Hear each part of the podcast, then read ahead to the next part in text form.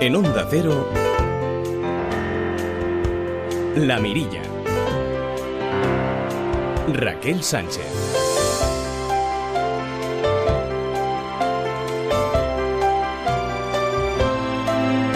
¿Qué tal amigos? ¿Cómo están? Muy buenas tardes, bienvenidos un día más a, la, a la Mirilla.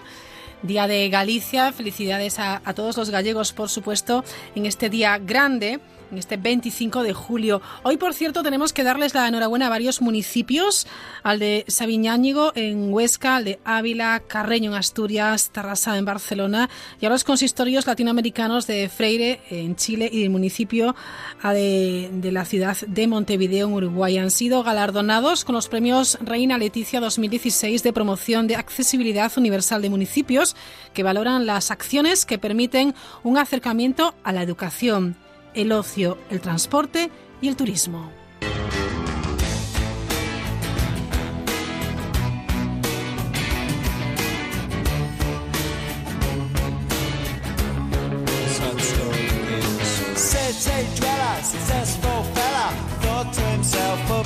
Got a lot of money. Todos estos municipios, estas localidades han hecho el esfuerzo para eliminar eh, barreras arquitectónicas, han instalado ascensores y otros elementos eh, que puedan garantizar la accesibilidad de, de, todos. Y también, hemos hablado en más de una ocasión de ello, ofrecer un turismo accesible. Esa apuesta por la atención, por la integración social, por la integración también laboral en el campo educativo, ocupacional, la sensibilización y la difusión y la aplicación de medios para la autonomía de las personas con discapacidad. Así que a todos ellos, enhorabuena. Nos vamos a ir enseguida hasta Santiago de Compostela. Hablaremos en un ratín, en unos minutos, con Ramón Izquierdo. Él es el director del Museo de la Catedral de Santiago, comisario de la gran exposición sobre el maestro Mateo, que como saben ha estado en el Prado y ahora en Santiago, en el Pazo Selmírez. Con él repasaremos la importancia del maestro Mateo y nos contará detalles del Pórtico de la Gloria. Le haremos un guiño especial a los peregrinos y les vamos a contar la manera en la que pueden hacer el camino de Santiago ligeritos de equipaje.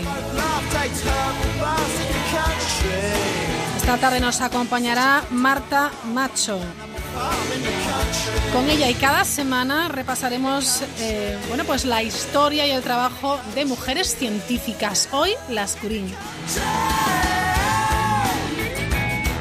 Ya saben que aquí en la Mirilla somos muy fan de la ciencia. Pues hoy vamos a repasar cuáles han sido las especies más asombrosas en este último año. Son los animales top 10. Es un listado muy interesante que ha realizado el Consejo Superior de Investigaciones Científicas, el CSIC.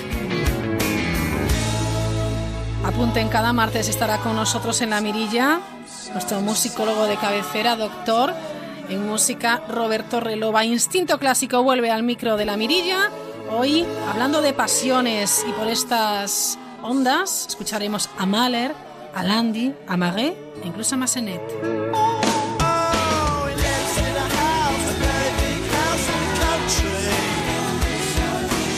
Ya saben también lo que nos gusta encontrar, bueno, pues personas muy interesantes. Hoy les vamos a contar la historia de una mujer de eh, Ruanda. Tiene 25 años, es licenciada en medicina ella se llama Mireille Tuigira y cuando tenía tan solo cuatro años fue una de las víctimas de las eh, atroces revueltas, los enfrentamientos entre Hutus y Tutsis. Les contaremos la historia de Mireille.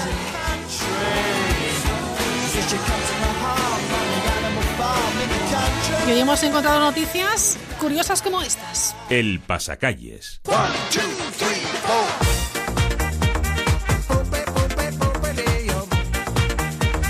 Imaginar cómo lo han pasado los pasajeros de un vuelo de Ryanair entre Marrakech y Madrid, que han reclamado a la aerolínea que sufrieron temperaturas, atentos, de más de 50 grados, falta de agua, desmayos y un retraso de 9 horas.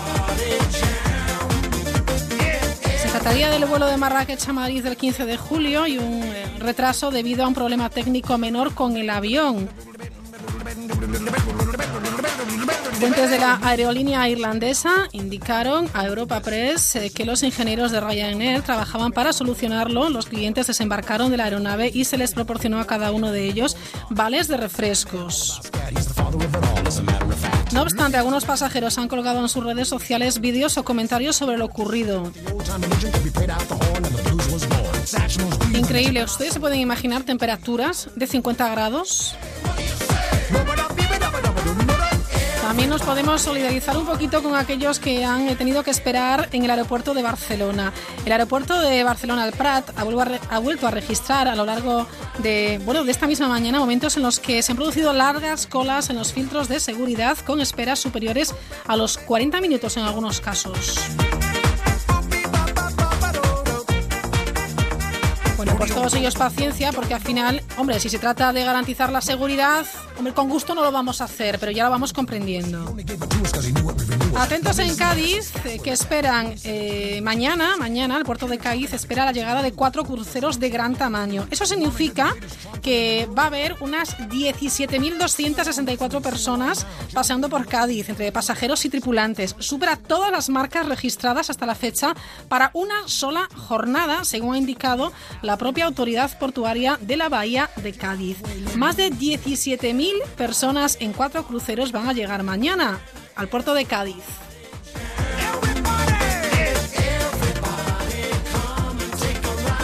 La Federación Española de Familias Numerosas ha distinguido a la estación de esquí Candanchú con el sello de turismo familiar, lo que la convierte en la primera de España en recibir este aval. El acto de entrega se ha llevado a cabo en la sede de la Asociación de Familias Numerosas de Aragón y ha estado, bueno, pues presidida por las autoridades de estas organizaciones. Bien por ellos.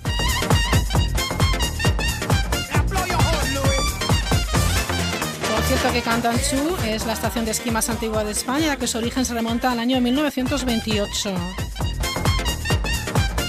que estén estos días o vayan a ir a Granada, sepan que eh, la Alhambra ha puesto en marcha un programa de visitas guiadas gratuitas y talleres didácticos en las huertas medievales del Generalife durante este verano para difundir los valores de este patrimonio verde y dar difusión a los trabajos que se realizan en este espacio.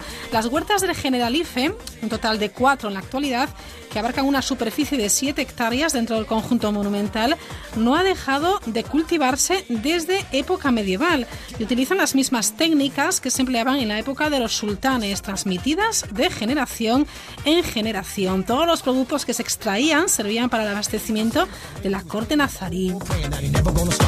Hoy en día estas huertas ecológicas se han hecho solidarias y la cosecha, donde se encuentra desde acelgas a ciruelas, calabazas y tomates, se destina, fíjense qué bien, a diferentes centros sociales.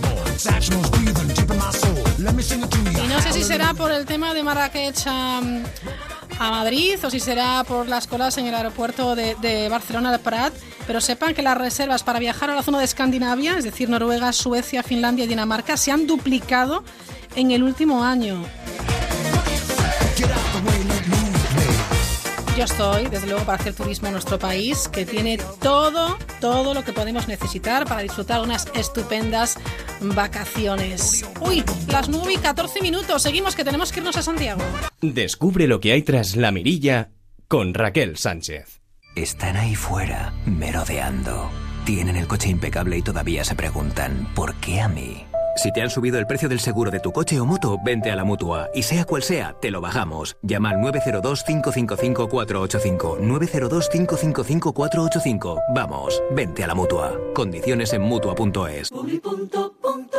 ¿Quién va detrás del correcaminos?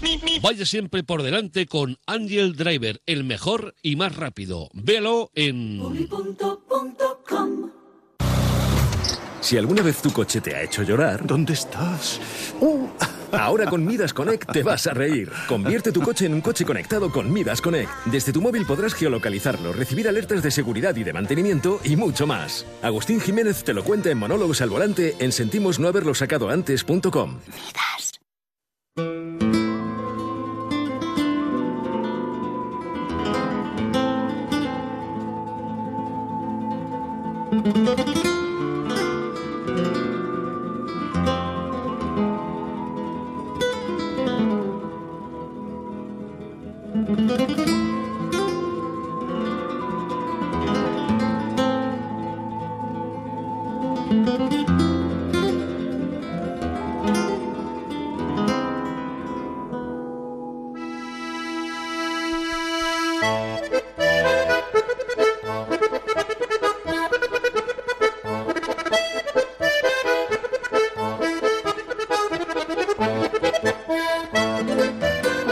Tiene de musical también, quizás bastante el pórtico de la gloria de la Catedral de Santiago de Compostela.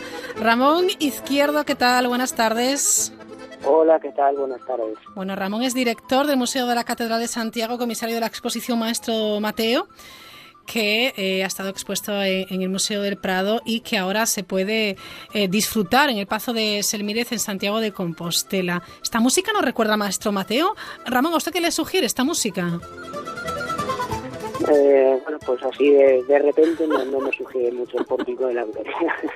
Yo veo los instrumentos y digo, hombre, no sé si Carlos Núñez tenía en mente eh, esta inspiración, puede ser que sí. Pues no lo sé, Carlos Núñez hizo un, concierto memorable hace el año pasado, bueno, hace menos de un año, pero en la catedral, aprovechando los instrumentos del pórtico y basándose en ellos. Bueno, desde luego, como decías en la introducción, la música es fundamental también en el, en el pórtico de la gloria, que duda cabe. Sin duda. Bueno, esta exposición de la que vamos a hablar, eh, Ramón, supongo que, mm, desde luego, muy orgulloso, ¿no? Sí, sí, muy orgulloso porque, bueno, yo casi casi me crié con el, con el maestro Mateo. eh, creo que es un gran artista, es uno de los grandes del arte, del arte medieval y creo que necesitaba eh, pues una monográfica para, para que el gran público lo, lo mejor, tanto fuera de Galicia como ahora, como ahora en Galicia, que quizá viviendo del Museo del Prado pues tenga más tirón para, para que los gallegos lo sepan valorar más. Pues quizás sí, es un poco triste, pero quizás ahora muchos eh, gallegos comprendan o comprendamos eh, la joya que tenemos ¿no? y descubramos eh, el increíble trabajo del maestro Mateo. Esta exposición que se acoge ahora en el Pazo de Selmírez en Santiago sobre el trabajo del, artista en la Catedral de Santiago viene a ser pues esa continuación de la exposición organizada entre noviembre de 2016 y abril del, del 17 en el Museo del Prado de, de Madrid. Y la verdad es que fue un trabajo muy intenso, supongo que muy difícil también. Y, y por otro lado, bueno, pues que por primera vez se ha podido ver eh, esculturas eh, reunidas de nuevo, ¿no? Después de la desaparición de la fachada mateana del Pórtico de la Gloria. Sí, efectivamente, el, tema de la fachada exterior del Pórtico de la Gloria eh, desaparecía en parte, la primera parte, pues hacia el año 1520, ya posteriormente con la construcción de la actual fachada del Obradorio, pues nos habían vuelto a reunir, a reunir todas las imágenes, todas las esculturas que conocemos de ella, eh, que han llegado a nosotros de ella hasta hasta ahora. Este es uno de los de los grandes atractivos que tiene esta exposición, esta reunión eh, excepcional de, de, obras.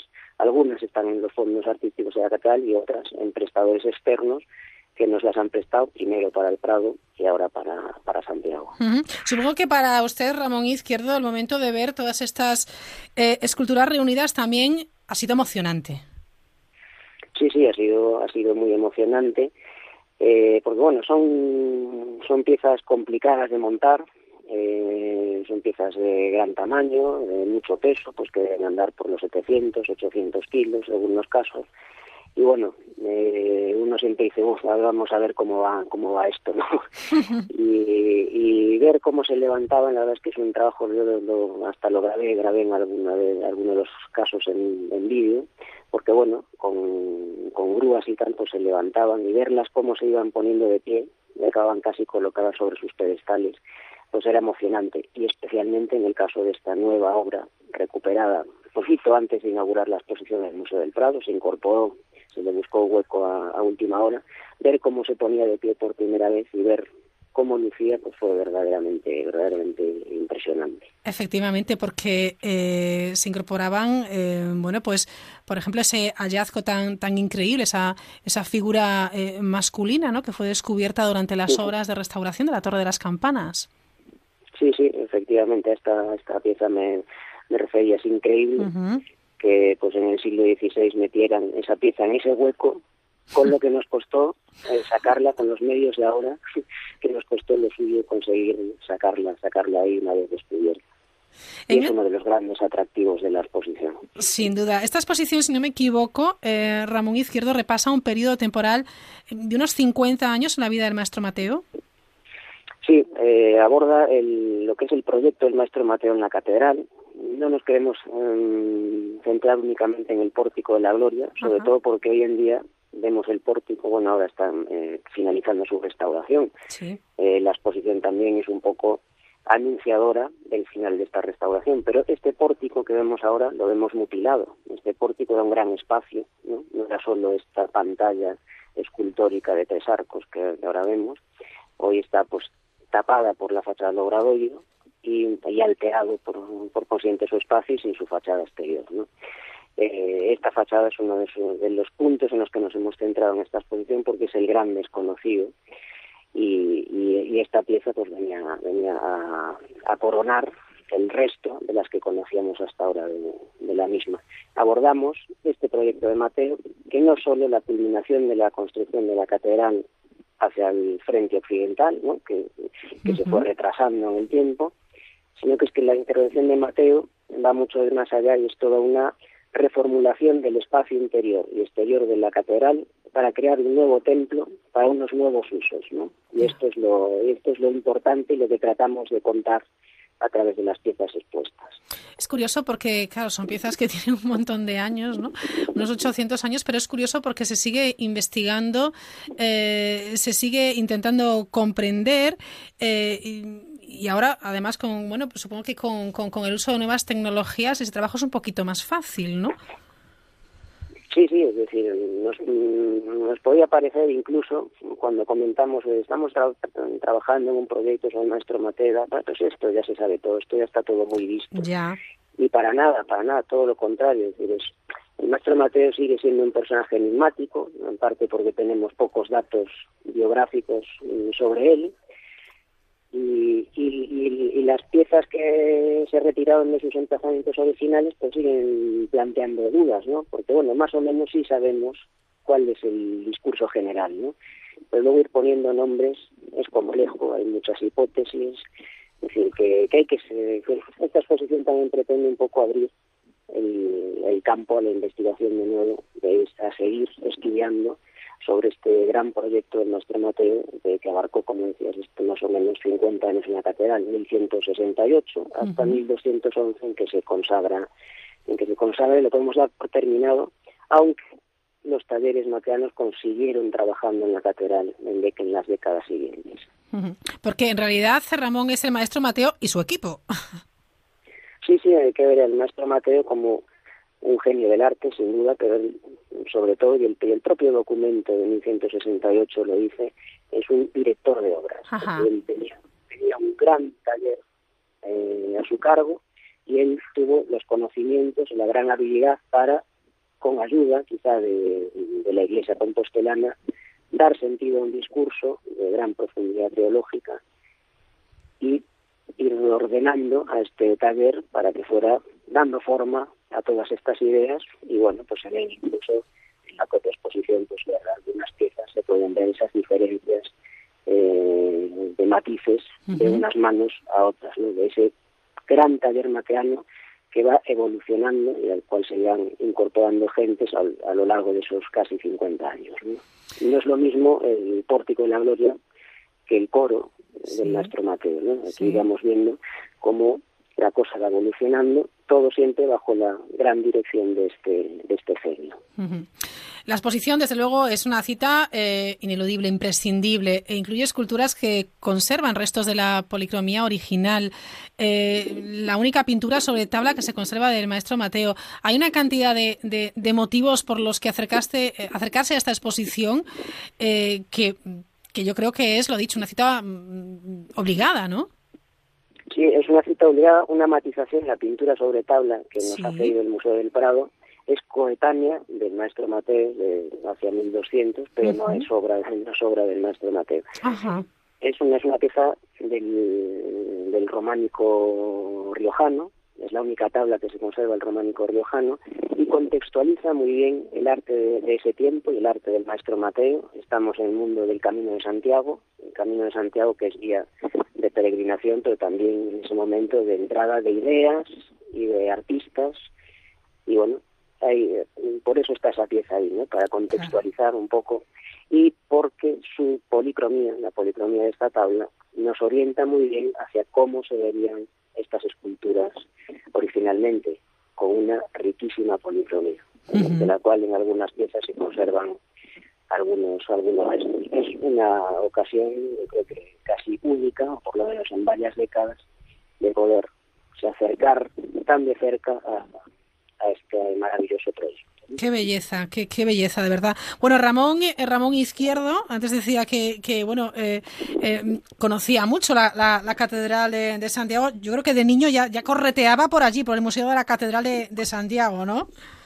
Sí, sí, yo, yo estaba allí, en este caso acompañado porque mi padre ya se dedicaba al tema. Se Hombre, dedica, catedrático de Historia del Arte también, sí. Él es un gran especialista en el maestro Mateo y fue el que me inculcó un poco el, el amor por, por esta figura. Yo he visto cómo estaban allí trabajando en la reconstrucción del coro del maestro Mateo uh -huh. y por eso, pues desde pequeño, para mí ver esta, esta exposición en el Museo del Prado fue un grandísimo orgullo y verla ahora en el, Museo de la Catedral, en el Pazo de Selmírez, pues es una gran alegría ¿no? que, haya podido ser, posible en este momento que, como digo, casi casi acaba el proyecto de restauración del pórtico y bueno, y vamos a seguir con Mateo de actualidad que, creo que, merece la pena. ¿Cómo sería eh, el maestro Mateo en las distancias cortas, Ramón? Pues en la, en la, exposición casi como un guiño, un, guiño simpático de, de, entrada, ¿no? En la entrada a la exposición hemos puesto un fragmento de una película del año 66 de Cotolay, Ajá. que va sobre la posible peregrinación de San Francisco a Compostela, bueno, salvando los temas históricos y artísticos que tiene la película, bueno, ahí sale José Bodal haciendo de maestro Mateo, ahí ponemos cinco minutos, cinco minutos de película, bueno, quizá fuera más o menos como aparece ahí, ¿no? Un hombre bonachón, un hombre cercano, pero que mantenía con mano firme al, al equipo para que llevara el proyecto a buen, a buen puerto, ¿no? Y sin duda, un gran genio. Bueno, la otra posibilidad, lo que nos dice la tradición, es que ese santo dos croques uh -huh. está arrodillado mirando hacia el altar del apóstol, desde la parte de atrás del pórtico de la gloria, sería la representación idealizada de este maestro Mateo o de un artista que, que puede ser Mateo, un artista que ofrece su obra a, a, al Ser Supremo, ¿no? ¿Cuál así es? Se, así me lo imagino. Así se lo imagina, como José Bodalo. ¿Cuál es, eh, Ramón, su figura eh, preferida? O no sé si porque es más emblemática o porque le, eh, le sugiere algo especial. Siempre, siempre me quedo con los caballos del cortejo de los magos que proceden de la fachada del trascoro, que están en la exposición. Somos una pieza del Museo de la Catedral, una pieza deliciosa, conserva todavía restos de policromía y tiene un gran movimiento, es una pieza eh, que a mí siempre, siempre me ha gustado muchísimo y, y con ella, con ella me sigo quedando, aunque el resto son sin duda excepcionales y me quedaría con todas para nuestro museo, si pudiera si pudiera, ¿no? No creo que estén por la labor. claro, porque esto ha sido un trabajo de recopilación brutal, ¿eh? de colecciones eh, privadas, públicas, instituciones, etcétera. Un trabajo de coordinación y luego, bueno, pues de conservar y cuidar esas piezas que luego tendrán que ser devueltas. Sí, sí, claro, luego, luego hay que devolverlas y, y mientras tanto cuidarlas eh, el mejor modo posible. Y, y bueno, hay que darles las gracias porque todos los prestadores y es, y es mucho tiempo ya, porque claro, ha sido la exposición del Museo del Prado casi cinco meses, sí. ahora esta que es larga, que dura hasta febrero del año que viene, y todos han sido extremadamente generosos y todos sin, dando todas las facilidades pues para, para poder reunir todas estas obras y que desde aquí pues les, les reitero mi, mi agradecimiento. Bueno, mientras se sigue trabajando, se sigue rehabilitando y ojo que el museo va a cumplir 100 años en 2028, habrá que hacer algo especial, hay que ir ya organizándolo, Ramón. Sí, sí, en, en, eso estamos y bueno, esperemos que, que, algunos de los proyectos que tenemos en marcha vayan para adelante, pero yo creo que va a ser, vamos a, vamos a crear ese museo. Uy, perdemos la, perdemos la comunicación, Ramón. ¿Nos decía, perdón? Sí, que, que, tenemos, que estamos trabajando ya en varios proyectos sobre, con el horizonte del centenario. El año que viene es el 90 aniversario y ya lo vamos a, celebrar como un anticipo. Muy bien. Y desde luego, si en 2028 conseguimos sacar adelante al menos parte de todos esos proyectos en los que estamos, pues tendremos un, sin duda, yo creo que el gran museo de Santiago, y uno de los grandes museos de, Galicia. Seguro. las colecciones catedralicias están para ello. ¿eh? Efectivamente, pues seguro que sí que lo van a conseguir con ese, esa gran labor que, desarrollan desde el Museo de la, de la, Catedral. Ramón Izquierdo, director de este museo, muchísimas gracias por acompañarnos en directo en, La Mirilla en Onda Cero. Que disfrute de este día de, de Galicia, el día de Apóstol Santiago, y que pase un buen verano. Pues nada, muchas gracias a vosotros e igualmente buen verano a todos.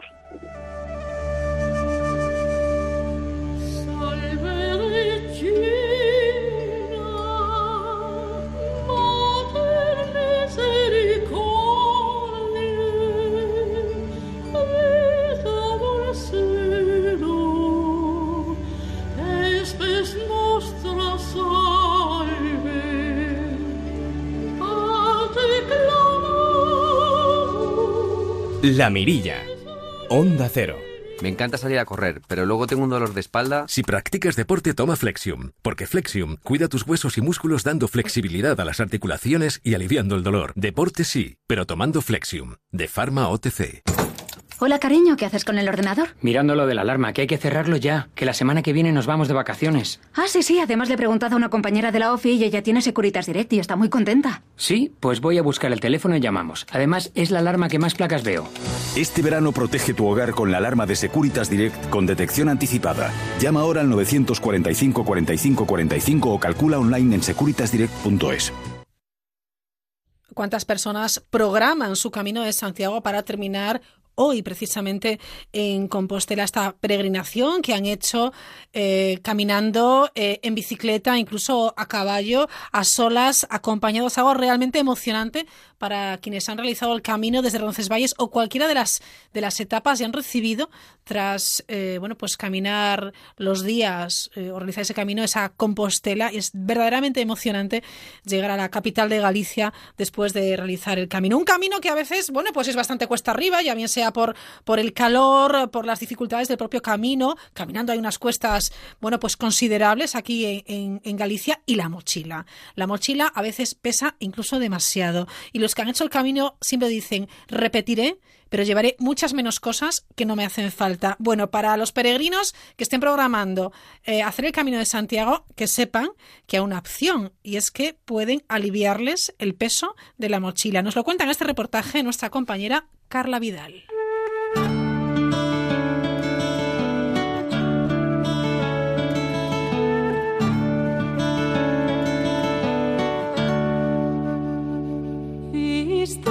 Por tercer año consecutivo, Correos ofrece distintos servicios para facilitar el camino a los peregrinos, haciéndose cargo incluso de sus mochilas. Pack Mochila es un servicio en el que los peregrinos ya no tendrán que ocuparse de sus pesados bultos porque Correos los transportará entre etapas. Ángel Pérez, director de Zona de Galicia de Correos, nos cuenta cómo surgió la idea. La idea surge por la necesidad, por la demanda de los peregrinos. Es cierto muchas personas incluyen llevar personalmente su mochila como parte de la peregrinación y eso lo respetamos mucho. Pero otras personas, muchas, quieren este servicio por prevención, por prevenir los riesgos para su salud. Hay que tener en cuenta que muchas personas peregrinan 25 kilómetros cargados eh, durante varios días, ¿no? Otras personas por comodidad, o también pues para disfrutar mejor de su recorrido, del paisaje. El servicio consiste en la recogida de los bultos en el albergue indicado por el peregrino y el transporte hasta el siguiente albergue donde pernoctará. Este servicio está disponible en todas las etapas dentro de Galicia desde Semana Santa hasta el 31 de octubre, salvo en la etapa desde Ocebreiro a Santiago de Compostela, donde el servicio, se ofrece durante todo el año. En la última etapa se podrá recoger las mochilas en la oficina de correos situada a 150 metros de la catedral. El peregrino puede optar por dejar la mochila en su hotel, en su albergue en Santiago, donde se vaya a alojar, y también puede utilizar nuestro servicio de consigna. Estamos a 150 metros de la catedral, en la calle, en la Rúa do Franco, en el número 4, y si teniendo en cuenta que en la catedral no se puede entrar con equipajes, pues es un buen lugar para para elegir dejar la, Todos aquellos peregrinos interesados deben ponerse en contacto con correos vía online, por teléfono o por correo electrónico antes de iniciar el camino. Para la contratación de cinco etapas, el coste del servicio sería 4 euros por etapa. Además, Correos ofrece otros servicios complementarios para todos aquellos bultos que el peregrino vaya adquiriendo por el camino o para el transporte de la bicicleta de aquellos peregrinos más aventureros. Hay peregrinos que inician eh, su camino y se dan cuenta que llevan demasiado peso, ¿no? Es posible resolver este problema enviando por correos un paquete hacia el, hasta el final donde va a acabar la peregrinación y allí lo recoge. Ese es un servicio que también prestamos. O, por ejemplo, el enviar la bicicleta hasta el lugar donde el peregrino va a, hacer la peregrinación, a iniciarla, y desde el final de la misma, desde Santiago, desde cualquier ciudad que la acabe, puede en nuestras oficinas enviar la bici de vuelta a la oficina más cercana a su domicilio en la ciudad de donde vive. Esta iniciativa cumple tres años y cada vez son más las personas que confían en correos para el transporte y cuidado de sus mochilas gracias Carla. Tomemos buena nota o tomen los peregrinos que este año o, tengan en mente hacerlo en lo sucesivo, les puede, les puede interesar. ¿Os imagináis un verano sin WhatsApp, Facebook ni Instagram? Pues con Yoigo eso no pasa porque llega el Oasis Yoigo, un tour por las principales playas del país que te trae un montón de actividades tan divertidas como clases de zumba, simulador de surf o futbolín humano y las tarifas que mejor combinan internet en casa con móvil a tope de gigas, porque el verano sin datos se puede hacer muy, pero que muy largo, pásate ya por tu tienda Yoigo o entra en oasisyoigo.com y empápate.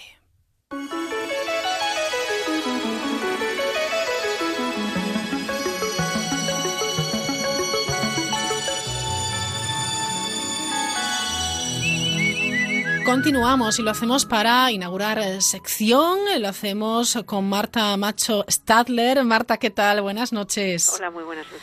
Marta es profesora de la Universidad del País Vasco, doctora en matemáticas y editora del blog Mujeres Conciencia de la Cátedra de Cultura Científica de la Universidad del País Vasco. Obviamente, con esta presentación eh, vamos a hablar de, mujer y de ciencia, de las mujeres en la ciencia, que por supuesto han tenido un papel importantísimo y en muchas ocasiones, eh, Marta, ha habido muchas mujeres que han permanecido eh, a la sombra, bueno, pues de, yo casi diría, de, hombres científicos, ¿no? Pues sí, además de, de, padres, de maridos, de hermanos, de hijos, la verdad es que eh, hay muchísimas mujeres que han hecho ciencia en contra de lo que mucha gente piensa y parte de la labor que estamos haciendo con este blog pues es sacarlas a la luz, eh, conocerlas y reconocerlas también, ¿no? Porque la historia hay que escribirla como realmente fue y ellas han sido protagonistas en primera persona importantísimas. Lo que pasa que bueno, en un momento en el que las mujeres eran ninguneadas, no tenían acceso a los estudios, pues bueno, ellas lo hacían a su manera y, y muchas veces felices de poder colaborar y tampoco les importaba demasiado aparecer, ¿no? Pero yo creo que es importante que se las conozca. Desde luego que sí intentaremos hacer justicia con algunas de ellas, por supuesto, con las máximas posibles.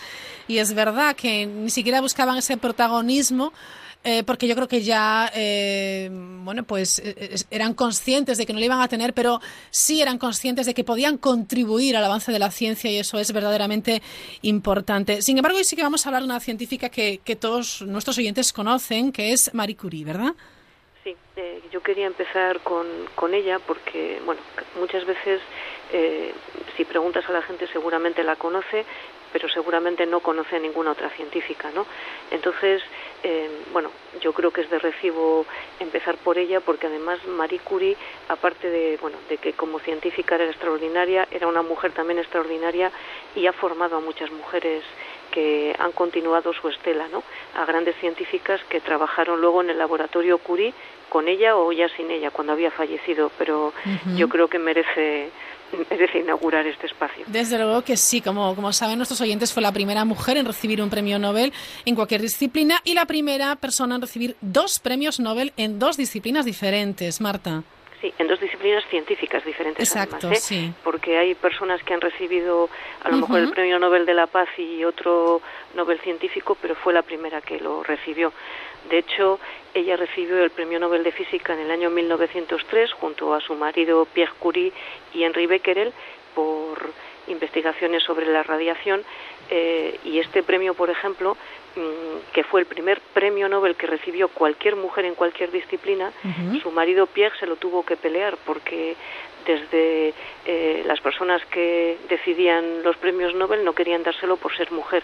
Pierre en este caso, la verdad, la, la, apoyó porque dijo que si ella no lo recibía, él tampoco quería recibirlo, ¿no? Sí. Entonces, gracias a eso, ella recibió este premio Nobel en 1903 y ya cuando Pierre había fallecido, ella recibió en solitario el premio Nobel de Química en el año 1911, pero este también fue un, un premio Nobel muy muy problemático. Se lo concedieron por haber descubierto el radio y el polonio Uh -huh. y por haberlos eh, sintetizado y aislado. Y fue un momento en el que ella bueno, tenía un amante que estaba casado, pero parece que la culpa era de ella, no de él, no que es el que estaba casado era al fin y al cabo, un científico, Pierre Langevin, que bueno, es un físico, y mm, eh, entonces entraron en juego pues bueno, estas eh, el racismo en cierto sentido, porque ella era una mujer polaca y le invitaron amablemente a no ir a recoger el, el premio Nobel, pero ella, que era una mujer muy tímida pero muy decidida, fue, fue a recibirlo obviamente y soltó un discurso muy digno y, bueno, que seguramente dio muchas lecciones a mucha gente, ¿no? Seguramente sí se van dando pequeños pasos. Todas estas eh, actuaciones concretas y puntuales de mujeres a lo largo de la historia como, como Marie Curie sí que han hecho avanzar poco a poco, muy lentamente, eh, bueno, sobre el peso de, de- de la mujer, sobre todo la mujer en, en la ciencia. Cuéntanos un poquito, Marta Macho, la historia. ¿Quién era eh, Marie Curie? Bueno, pues Marie Curie fue, era una mujer polaca. eh, en Polonia en aquella época no podían acceder a la educación. Ella nació en el año 1867, para que la gente sepa un poquito de qué época hablamos, ¿no? Eh, en ese momento no- las mujeres en Polonia no podían acceder a los estudios y entonces junto a su hermana eh, Bronia fueron a París en el año 1891 para estudiar en la Sorbona. Ella allí estudió, conoció a Pierre Curie, que era un poquito mayor que ella, se casaron, eran una pareja mm, bueno, muy especial porque Pierre era un hombre que siempre apoyó mucho a Marie, ¿no? Él, nunca quiso apropiarse del trabajo de, de su mujer y, bueno, ellos empezaron a sospechar que había eh, algún elemento radiactivo, eh, eh, pensaron que, que la radiactividad era algo muy relacionado con el átomo, ¿no? Y pensaron que había un nuevo elemento por descubrir y que debería llamarse polonio, polonio en honor a Polonia, el país de donde Ajá. procedía Marino. Y un poco más adelante descubrieron el radio. Pero aunque ellos sospechaban teóricamente que esos eh, em, elementos que existían no los podían aislar porque necesitaban grandes eh, cantidades de un mineral que se llamaba pecblenda Ajá. en el que trabajaron, bueno, ellos trabajaban en unas condiciones eh, eh, infrahumanas, digamos casi, ¿no? ¿Cómo Eh, era su laboratorio? Si es que tenían tal laboratorio. bueno, pues en realidad ni era laboratorio, eran grandes pabellones eh, industriales, supongo, eh, con una, bueno, en, en unas condiciones pésimas, en los que pasaban mucho frío en invierno y mucho calor en verano, ¿no? Porque no tenían eh, aislamiento de ningún tipo. Ajá. Ellos además, eh, para que también la gente sepa un poco cómo se hacía aquello, ¿no? Eh, tenían, les llevaban grandes mm, lotes de pecblenda, por ejemplo, de 20 en 20 kilos, y allí ellos tenían que picar, disolver, moler, refinar, eh, en fin, era un trabajo Sí. físicamente muy duro. De hecho, Marie tuvo algún aborto antes de que nacieran su- sus hijas, eh, porque además ellos estaban exponiendo a una radiación que ellos tampoco sabían que, Las que en aquel- consecuencias ¿no? que podía es. tener. sí. en aquella época ellos no sabían que eso era eh, perjudicial para, para el cuerpo, ¿no? De hecho, muchas de las mujeres que han trabajado en, en radiactividad han muerto con, sobre todo las mujeres, parece que son más sensibles a estas radiaciones, con cánceres variados de ovarios y, y, bueno, en fin, una, una pena, pero en aquel momento no usaban ningún tipo de protección porque no sabían, de hecho, que era, era dañino, ¿no? Ya. ¿Ella seguía formándose académicamente? ¿Seguía estudiando? ¿Podía seguir estudiando? Eh, bueno, ella, de hecho, bueno, no tenía derecho a enseñar ni nada. Pierre era el que daba clases en la Universidad de la Sorbona, pero bueno, yo creo que ellos, ellos trabajaban además de sol a sol. Eran personas que yo creo que aprendían mientras trabajaban, ¿no? Y, por supuesto seguían formándose continuamente. Eh, la mala suerte de, Marie y de Pierre, por supuesto, es que Pierre eh, murió en el año 1906 atropellado por un carro y, allí, eh, bueno, comenzaron las, bueno, las desgracias, si quieres, de, de Marie porque sin la protección de... Se vio sola, ¿no? Y desamparada, quizás, sin la protección, sin la protección de un hombre. No es que yo crea que una mujer necesite la protección no, no, vamos, de un hombre. muchísimo menos. Pero, en, aquella momento, época... Exacto. Eso es, en aquella época, pues eh, ella no tenía derecho a un montón de cosas, ¿no? Pero, por ejemplo, eh, ocupó eh, la cátedra de, de Pierre en la Sorbona, era la, fue la primera mujer que entró a dar clases en la Sorbona porque necesitaban de alguien que supiera lo suficiente para impartir las clases que, que daba Curie, ¿no? Eh, Pierre Curie en este caso. eh, bueno, como te digo, ella fundó el Instituto del Radio en 1921. Eh, allí fue a trabajar muchísima gente porque se necesitaba, de hecho, mucha gente que trabajara en radiactividad y que aislara eh, esos elementos que, que, bueno, para aislar un gramito de, de, de radio de polonio se necesitaba manipular eh, un montón de, de rocas, ¿no? y, bueno, y por ahí pasaron, como te digo, muchísima gente que ha contribuido de manera eh, muy muy especial al estudio de la radiactividad, ¿no? ¿Tenía tiempo para la familia? Bueno, pues tuvieron hijos, con lo cual algo de tiempo tenía, por lo menos para para concebirlos, ¿no? bueno, eh, ella, como te digo, tuvo algún aborto porque, bueno, en parte por el trabajo físico tan exhaustivo que realizaba eh, y en parte por, por esos efectos de la radioactividad, ¿no? Pero tuvo dos hijas, eh, Eva Curie, que no se dedicó a la ciencia como sus padres y su saga familiar, eh, ella fue escritora, eh, era la hija pequeña de hecho, pero empiezo por ella precisamente porque no era la científica, pero escribió un libro dedicado a su madre que se titulaba Madame Curie, en la que ella pues eh, hablaba de la parte humana de su madre, ¿no? Em, fue una hija, es decir, su madre era mayor cuando cuando dio a luz a Eva y ella habla de su madre como bueno de una mujer tímida un poco distante pero estaba involucrada en un montón de causas solidarias en particular quizá algo que no se conoce tanto de Marie Curie. Durante la guerra ella recorría eh, los, las calles de París en un carro de caballos eh, ayudando a los enfermos no pues ayudaba a, a sanarlos a, en fin era era una persona muy solidaria. Y de hecho muy tímida porque mm, los premios Nobel eh, ella entendía la importancia de, que te lo concedieran porque les ayudaba a tener recursos, etcétera, pero digamos que la parte mediática le, pesaba mucho, ¿no? Y bueno, gracias a Eva se conoce esa parte más, más humana, más cercana de, su madre. Y la otra hija que tuvo que tuvieron Pierre y Marie Curie se llamaba Irene. Irene eh, comenzó a trabajar con su madre en el laboratorio, de hecho ella también trabajó en radiactividad natural y artificial y en el laboratorio conoció a, su futuro marido, a Frédéric Joliot, que era un asistente personal de, Marie Curie, una de las personas que, eh, personal en el sentido de que era uno de los científicos más cercanos que trabajaban con ella, ¿no? Eh, se cuenta que, que Marie, cuando se enamoró, se enamoraron Frédéric e Irene, pues eh, no quería que su hija se casara con él, porque Frédéric era un hombre muy apuesto y, y Marie pensaba que a lo mejor ese matrimonio eh, lo que lo que quería Frederic con, con ello era pues un poco subir en su rango en el laboratorio. Que quería aprovecharse ¿no? de, la, de la relación, bueno, de, estar casado con la hija de, de la jefa, vaya. De la jefa, eso Pero bueno, nada más lejos de la realidad. De hecho, yo creo que Frederic fue un poco como Pierre Curie, ¿no? Un hombre muy especial eh, junto a una mujer muy especial, ¿no? Y, y se casaron, estaban enamorados y de hecho Frederic hizo algo que, que, bueno, eh, yo creo que a mí me parece un guiño agradable, en Francia, eh, bueno, como casi todos los países que no son de habla hispana, la gente cuando se casa, las mujeres pierden su apellido de, eh, de nacimiento y, heredan el, el, de su marido. Esto, por cierto, es parte del problema por el que a tantas mujeres científicas no se les conoce, porque mujeres que empezaron de solteras a trabajar tienen un apellido, si se casan tienen otro y si, por ejemplo, enviudan y se casan con otro, de repente cambian de apellido. Entonces, seguir el rastro de mujeres científicas o de cualquier otra disciplina eh, que han cambiado de apellido es muy complicado, ¿no? Bueno, pues Frederic lo que hizo fue adoptar eh, el apellido también de su mujer y ambos dos se apellidaban ella Irene Joliot-Curie y él Frederic Joliot-Curie.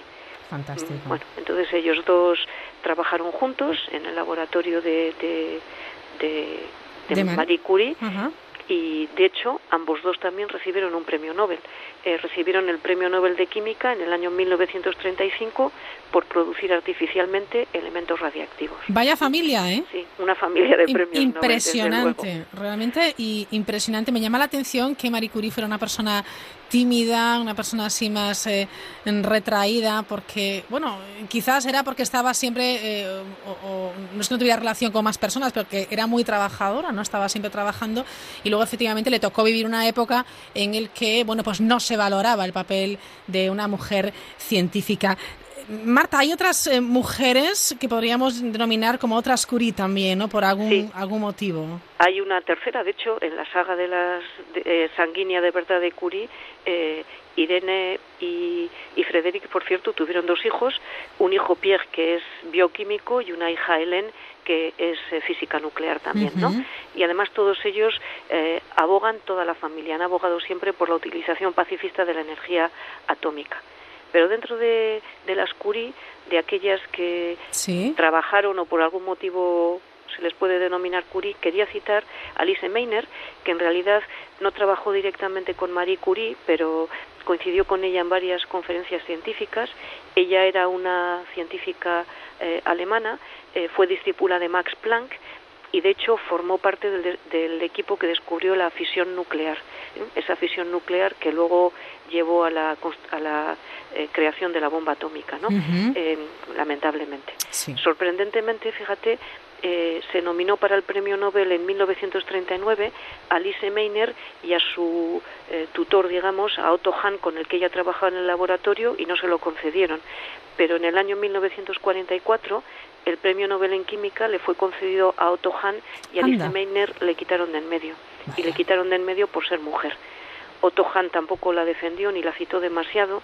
Él era, yo creo, una persona orgullosa y quería... Quería su eh, protagonismo para eso. bueno, es cierto que él era el senior en el equipo, pero ella trabajaba con él, ¿no? Ya. Y en el fondo la traigo como Curie porque es un caso bastante conocido ahora de, mujeres a las que se retira de en medio de una manera, en fin, eh, es una lacra y porque se le suele llamar la Madame Curie alemana. De hecho, Albert Einstein la llamaba nuestra Marie Curie.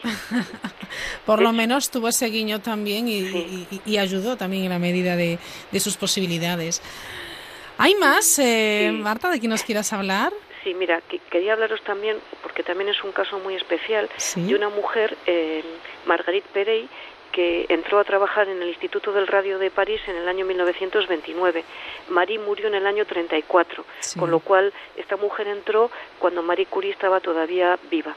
Eh, entró con un contrato en prácticas porque Marguerite Perey era un caso eh, extraordinario. Eh, ella no había acabado ni siquiera el bachiller, pero Marie se dio cuenta que era una mujer tan trabajadora y tan intuitiva que en el fondo no le importaba el título, lo que le importaba era que una persona, una persona con talento y trabajadora. Claro, con esa capacidad, ¿no?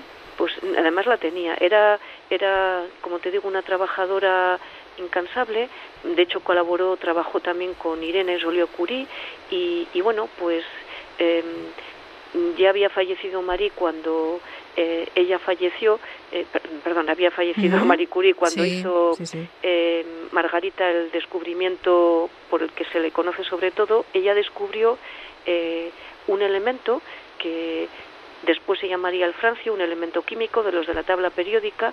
En el momento que lo descubrió era el elemento número 87, era el único que faltaba para completar la tabla periódica de Mendeleev, la de los 92 elementos. Y al descubrirla se llamó, ella lo llamó el actinium K. Una mujer que, insisto, no tenía formación.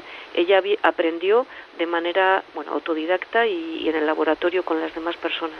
Impresionante ¿eh? historia. Es un, caso tan extraordinario. Fíjate que la gente del laboratorio, consciente del potencial que tenía esta mujer, em, le liberó de todas las cargas del laboratorio para que pudiera eh, leer una tesis doctoral precisamente sobre ese elemento que ella había descubierto.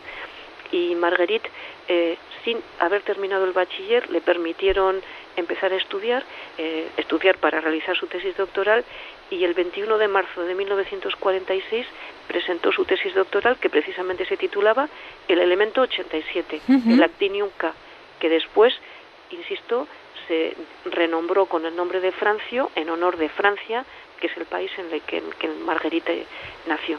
Una mujer que, repito, no había terminado el bachiller, ¿eh? No, pero bueno, no hace falta tener títulos para lo, que, lo que hace falta es tener ganas de aprender y, ser trabajadora, ¿no? Y hay una frase muy bonita que, que dijo Irene cuando leyó esta mujer su tesis. Ella dijo, mi madre eh, se sentiría en este momento muy feliz. eh, aludía a su madre Marie que hubiera visto pues a esta mujer triunfar, ¿no? Triunfar bueno, triunfar en el sentido de que había visto reconocido su trabajo con una tesis, con lo cual quedaba claro que ese descubrimiento era suyo. Si no me equivoco, también fue la primera mujer elegida miembro de la Academia de Ciencias de París, ¿verdad? Sí, sí, en eso eh, fue una, una pionera, ¿no? Fíjate, en el año 1962, ¿eh? que es hace 55 Efectivamente, que es antes de ayer. Sí, sí, y, hasta ese momento en Francia, que era un sitio, se supone que, que no es tercermundista, pues hasta ese momento ninguna mujer había sido había podido entrar en la Academia de Ciencias de París, así que ella fue la primera. Marta, es increíble, Marta Macho Stadler, que hay un montón de mujeres que desconocemos que eh, iremos contando cada, cada semana con, tu ayuda por hacer un poco de justicia que obviamente se lo merece y por también eh, bueno pues mm, conocer un poco la, la, historia, ¿no? Porque eh, todos los pasos, como decía yo al inicio, que se han ido se han, ido dando gracias a estas mujeres y por supuesto a los hombres que las han apoyado y, acompañado y, animado, podemos escribir la historia como se ha escrito y en muchas ocasiones pues de manera tan injusta, ¿verdad? Que, bueno, seguiremos hablando, Marta, ¿te parece? Me parece perfecto. Pues la próxima semana seguimos con Mujeres con Conciencia. Muchísimas gracias y buenas noches. A vosotros, buenas noches. Adiós. Descubre lo que hay tras la mirilla con Raquel Sánchez. ¿Sabías que el cansancio y el estrés puede disminuir tu deseo sexual? Soy Manolo Lama y te recomiendo Energisil Vigor. Energisil te devuelve la libido y el deseo sexual. Recupera el deseo con Energisil Vigor. En Vision Lab, elige tu marca al mejor precio. ray con cristales graduados por tan solo 129 euros, Vogue por 99 euros y Armani y Carrera y Polo solo en Vision Lab. Consulta condiciones.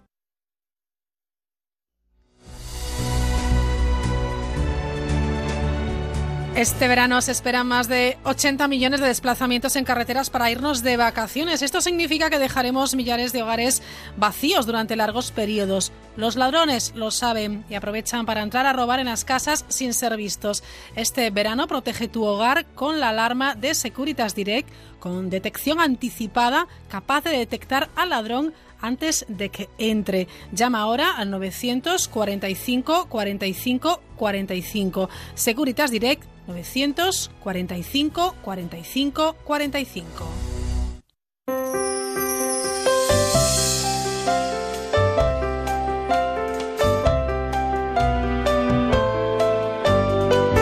En tan solo unos segundos llegan las noticias de las 10, las 9 en, en Canarias. A la vuelta tenemos tenemos más ciencia, vamos a hablarles de esas especies animales eh, eh, asombrosas. Es el top, el top 10 de las especies más asombrosas. Y ojo, que arrancamos también con Roberto Relova, Instinto Clásico, hoy dedicado a las pasiones.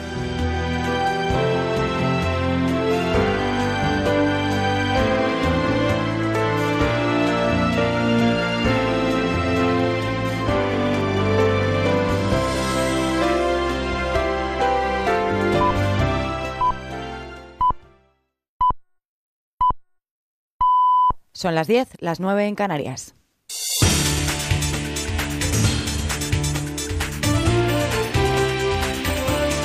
Noticias en Onda Cero.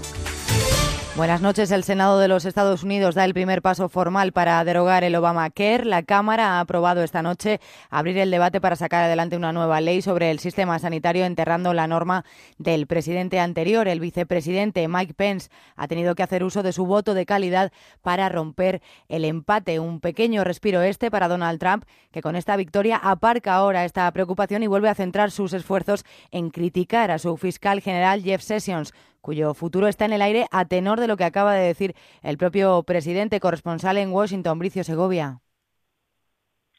Pues la votación a favor del Obamacare supone una victoria para el presidente Donald Trump, que llegó a amenazar a los senadores de su partido con duras represalias si fracasaban en sacar adelante la medida bloqueada desde hacía meses en el Congreso. Eso sí, la votación estuvo reñida y fue el propio vicepresidente Mike Pence quien desempató el voto. Me alegra anunciar que con cero votos demócratas, decía Trump, la moción para debatir el Obamacare haya sido aprobada y ahora, añadía, van camino de una mejor sanidad para los estadounidenses. También hizo referencia en esta rueda de prensa justo después de la votación a su fiscal general, a Jeff Sessions, al que lleva humillando públicamente durante una semana a través de diversos ataques en Twitter. Señaló que el tiempo descubrirá el futuro de Sessions sobre el que se especula que pueda ser destituido. Un futuro que, de hecho, el mismo presidente ya medio anunciaba en uno de sus tweets al señalar que no era demasiado alentador por desvincularse de la investigación rusa y también por no investigar a Hillary Clinton por varios asuntos que el presidente considera delitos. En Oriente Próximo crece la tensión a cuenta de los controles en la explanada de las mezquitas. El presidente palestino asegura que no retomará relaciones con Israel hasta que no retiren todas las medidas de seguridad impuestas por Tel Aviv en esta zona sagrada para el mundo musulmán. Corresponsal en Jerusalén, Hanna Beris. Israel pensó que al retirar los detectores de metales y las cámaras de los accesos al monte del templo estaba solucionando la crisis de los últimos días, pero evidentemente se equivocó. El presidente de la autoridad palestina, Mahmoud Abbas, aclaró que no reanudará la coordinación de seguridad con Israel en tanto no se retorne a la situación previa al 14 de julio y expresó rechazo total a cualquier medida de seguridad de Israel. Cabe recordar que Israel instaló los detectores y las cámaras por primera vez hace aproximadamente 10 días a raíz del atentado en el que dos policías israelíes fueron asesinados con armas que habían sido escondidas en la propia mezquita de Al-Aqsa. Hoy los musulmanes también oraron afuera en la calle y rehusaron entrar a las mezquitas. De vuelta a España, el Gobierno de Aragón va a pedir mañana a un juez permiso para recoger las piezas de Sigena que siguen estando en el Museo de Lérida, pese a que un juzgado de Huesca obliga a devolverlas. La Generalitat de Cataluña ha comunicado hoy que no piensa cumplir con esa sentencia, informa Pablo Soler. A lo largo del día de hoy, Cataluña debía presentar al Gobierno de Aragón un plan para el traslado de estos bienes. Sin embargo, el portavoz del Gobierno de la Generalitat, Jordi Turull, ha asegurado que no se dan los requisitos para que se proceda a la entrega de los litigios. Ante esta afirmación, el letrado del Ayuntamiento de Villanueva de Sigena, Jorge Español, ha defendido que las 44 piezas están en posesión de la Generalitat y el Museo de Lérida las tiene únicamente a mero título de depósito. Ha añadido que lo único que tiene que hacer la Administración catalana es devolver las obras a su verdadero poseedor, es decir, la comunidad de Sigena. Y en página de sucesos, trágico accidente de tráfico. Esta noche en Alicante, una conductora, mujer de 52 años, ha muerto tras salirse de la vía y caer por un desnivel de 30 metros, informa Ana Ruiz. El suceso ha ocurrido a primera hora de esta tarde en la zona conocida como el Camino del Pantano La Garganta. Por el momento, la causa del accidente se desconoce. Lo que sí sabemos es que la fallecida de nacionalidad española era la única ocupante del vehículo, según ha informado la Guardia Civil. Noticias del deporte con David Cabanillas. El Barça ya en Washington sigue centrado en el futuro de Neymar. Sobre la situación del brasileño ha hablado el ex candidato a la presidencia del Barcelona, Agustí Benedito. No puede Neymar, siendo, teniendo la importancia que tiene, seguir no manifestándose y dando lugar, por decirlo así, a todo este tipo de especulaciones. Yo diría que está mucho más cerca de París que de Barcelona. Yo creo que eso es lo que explica eh, su actitud, digamos, ¿no?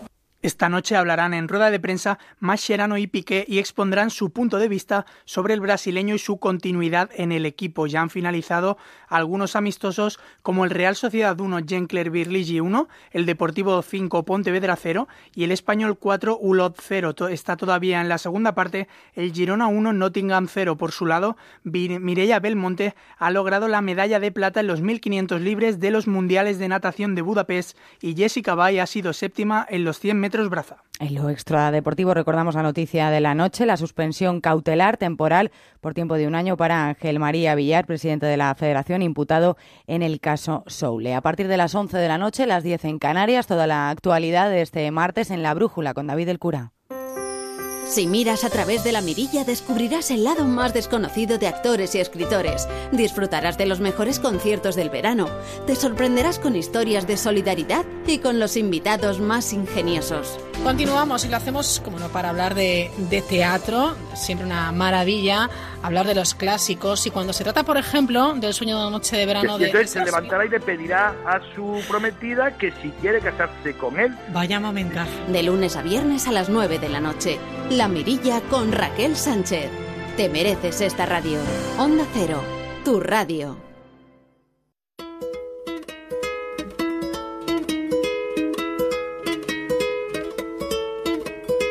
Do you want to go to the plage with me?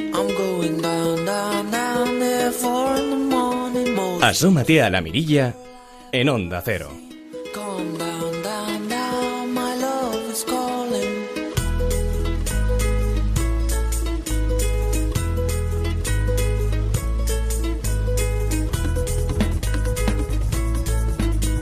Continuamos. No sé si saben que hay un comité de científicos internacionales eh, que elabora cada año el top 10, el top 10 eh, de las especies bueno, pues más asombrosas que encontramos en, en el planeta.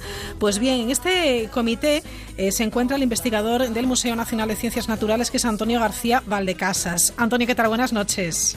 Hola, buenas noches. Me parece alucinante que se sigan encontrando especies, pero es que es verdad, es que nuestro planeta es muy rico, ¿no? Sí, bueno, en realidad mm, de- desde hace 40 años prácticamente te- cada eh, vamos, cada año se descubren como unas 20.000, o sea que en los últimos 10 años se han descubierto unas 200.000 y no parece que las cosas se vayan a acabar ni muchísimo menos. Ajá, que se- yo entiendo también que hay eh, especies que evolucionan, ¿no? Ya bien sea por un motivo o por otro. Por ejemplo, el cambio climático en, en el mar también irá provocando, o en tierra también algunas plantas, que esas especies eh, deriven en otras.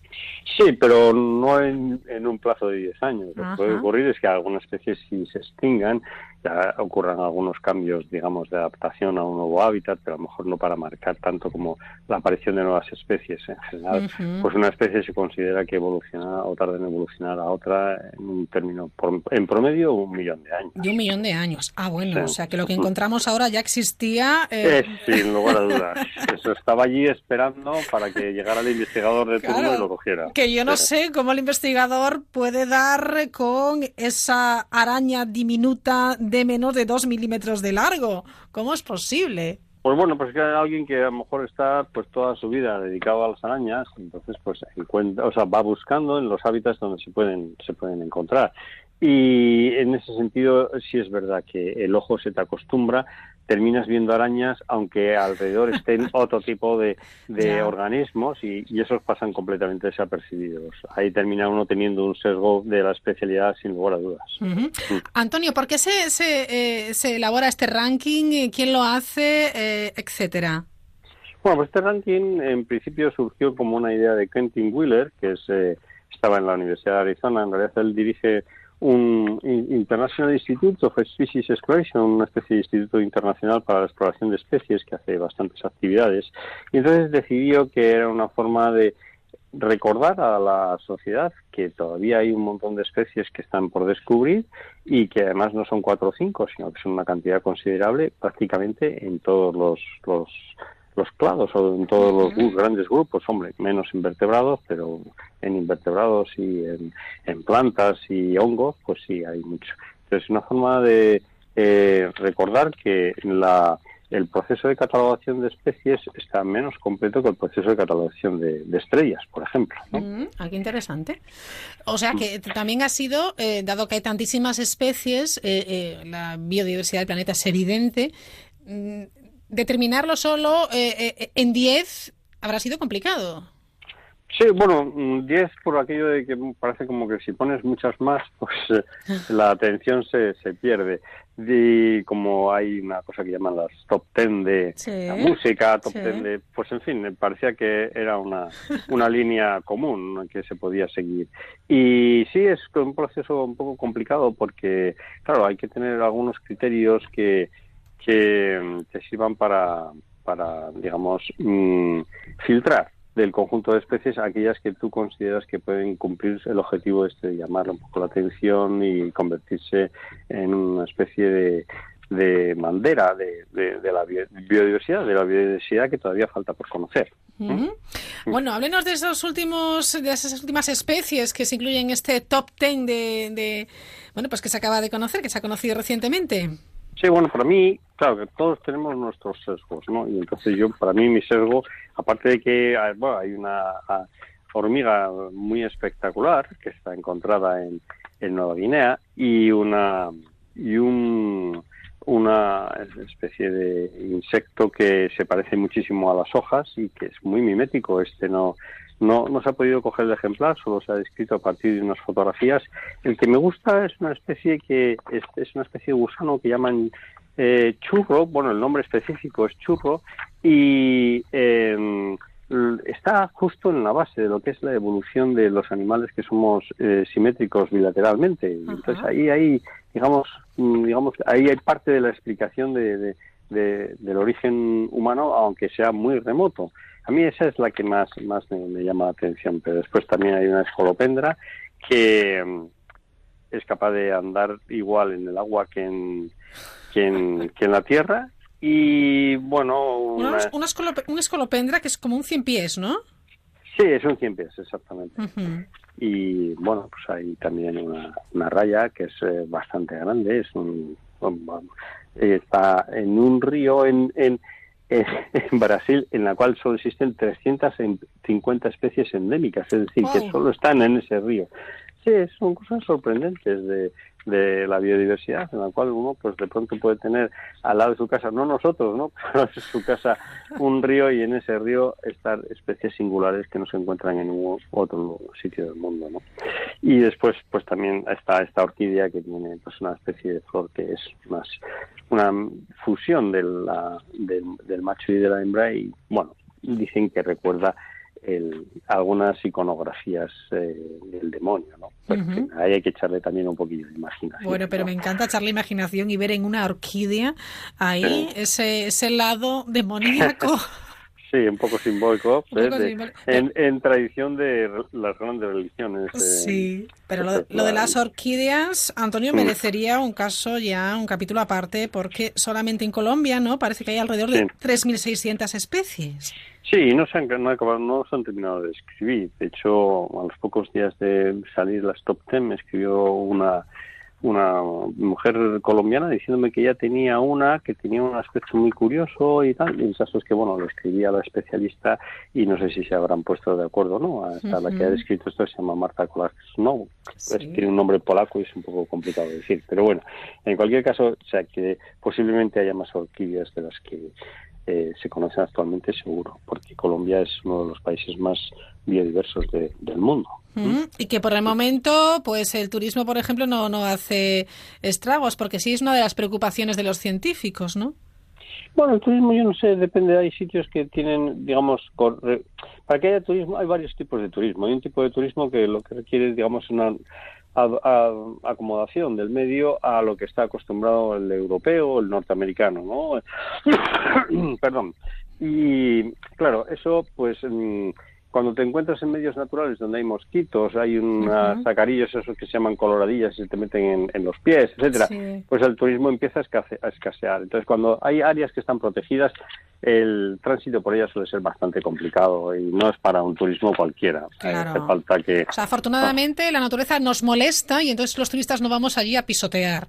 Bueno, no, tampoco es eso. O sea, si uno es muy consciente y se hace con, con eh, digamos, unas dosis bien medidas, no- uno puede transitar, porque, claro, eh, no, digamos que el principal efecto para que nosotros intervengamos negativamente con la biodiversidad es, por un lado, la destrucción del hábitat o, por otro lado, la producción de elementos por nuestro metabolismo que superan la capacidad de, metabolización del medio. Si somos pocos, pues podemos ir. Si lo único que es, es, hacerlo de una forma, digamos, un mm, poco razonable, conforme a, la capacidad de, de, que tiene ese medio para, para recibir visitas. porque si no, digamos, el primer turista es el primer explorador, eso está claro. Hombre, también es verdad, pero siendo respetuosos y teniendo un poquito de sentido común, se pueden hacer las cosas. Sin lugar a dudas, sin lugar a dudas. No tiene que haber sitios privilegiados para nadie. Hombre, hay sitios que son muy frágiles, entonces, pues bueno, hay que apretar un poco las condiciones, ¿no? Pero por lo demás, yo creo que si que los, los científicos no tienen que tener mayores privilegios que los turistas normales, todos tenemos tenemos derechos a conocer la naturaleza. Cuanto más lo conozcamos y más lo apreciemos, desde luego más la vamos a defender. Si se deja como el privilegio exclusivamente de cuatro, entonces, bueno, pues... Claro, es un poco de pedagogía también lo que hay que hacer, ¿no? Por supuesto, yo creo que sí. bueno, entre otras especies me llama la atención, claro, me llama la atención todas porque la verdad es que son increíbles, pero ese mil pies que se, se ha hallado en un parque nacional en Estados Unidos, que parte de 414 patas, a las hmm. que continúa añadiendo segmentos de cuerpo con sus patas correspondientes a lo largo de su vida. Sí, sí, lo único que pasa es que en este caso, como no sabemos cuánto tiempo va a vivir, pues de momento va por 460 aproximadamente y no ha llegado todavía al que tiene más. De todas formas, bueno, en este caso concreto, pues eh, lo bueno es que, o lo interesante es que tiene, tiene un hábitat un poco peculiar, está metido ahí como una especie de... Eh, pues está medio oculto, es... Eh, una especie bastante críptica, por así decirlo, ¿no? Y muy pequeña. El tamaño es es muy reducido. Entonces, bueno, pues sí, eh, y es blanquecino, es decir, que casi se podía asociar con, organismos que, que tienen pues un hábito cavernícola. Y muy bueno, quien dice hay, muchas especies que son como muy muy primitivas, parece que esas sí no han evolucionado, ¿no? Bueno, el concepto sí, claro. Ahí lo que hay que decir es que todas las especies eh, lo que pueden tener, es complicado decirlo porque, claro, inmediatamente sale la idea de mm, eh, fósil viviente, ¿no? Alguna especie de organismo que está reteniendo, pero esa es una idea más bien, digamos, que es un poco creacionista, en el sentido de que la, evolución nunca se para. Lo único que ocurre es que la, hay determinados grupos, nosotros empleamos el término de clado, que es para decir un grupo de organismos que tienen un antecesor común. ¿no? Entonces, en un determinado clado, pues entra dentro de una vía morfológica o fisiológica y se desarrolla pues como pez. Y las variaciones que hay pues son variaciones sobre peces o variaciones sobre gusanos. ¿Qué ocurre? Que el primer gusano apareció hace muchísimos millones de años. Y entonces sí, por ese sentido, digamos que pertenece a un clado con una antigüedad muy grande. Pero no quiere decir que la la especie no haya evolucionado y, continúe evolucionando. O sea que el hecho de que su antecesor sea un antecesor antiguo no cuestiona el que esas especies se hayan seguido y sigan evolucionando al día de hoy. ¿Mm? Bueno, seguimos con más especies. Hay un saltamontes rosa, brillante, con una extraordinaria capacidad de camuflaje que se encontró en Borneo. Esa rata de Indonesia que en vez de ser carnívora, pues ahora eh, tiene una dieta omnívora. Sí, sí, eh, es un animal peculiar porque bueno, es el primer caso en el cual pues eh, este animal tiene además eh, se alimenta de raíces y bueno no es lo normal dentro de del grupo de los de roedores es un y después pues tenemos esta hormiguita que es tan mm, peculiar. La, hormiga espinosa la no que nos decía. Perdón la hormiga espinosa la hormiga esta drogon, eh, es, que no, no le oigo muy bien porque hay un poquillo de ruido. Decía yo que sí es la hormiga espinosa. Sí, es la espinosa, sí, correcto. Pues esta, eh, lo que tiene estas espinas que se pensaban que eran para atacar o para defenderse de otros organismos, lo que ocurre es que eh, cuando se ha visto con un, con un CT scan, a, los rayos X, pues se ha visto que lo que tiene son unas inervaciones musculares que le facilita el tener unas mandíbulas muy potentes. A veces uno se sorprende de que pues un pequeño mordisco de una hormiga ínfima le haga un dolor horrible. Y es precisamente porque eh, aunque sean pequeñas, las inervaciones, los músculos que tienen, o sea, prácticamente es como que viven dedicadas a, a, la, a, las piezas bucales. entonces, todo el organismo. Es todo boca. Es, todo boca o es todo pico. porque, por ejemplo, sí, había, yo me acuerdo que por ahí por Panamá había unos animalillos que eran llamaban chitra, eran unos mosquitillos muy pequeños, pero que hacían un daño horrible, horrible, parece mentira, ¿no? Desde luego esas son las sorpresas que te da la vida, pero no siempre agradables. Bueno, sorpresa debió de llevar el científico o explorador o la persona que se encontró esa, raya, esa raya de la que hablábamos antes, raya de, agua dulce que puede medir pues más de un metro y hay ejemplares que pueden pesar hasta 20 kilos.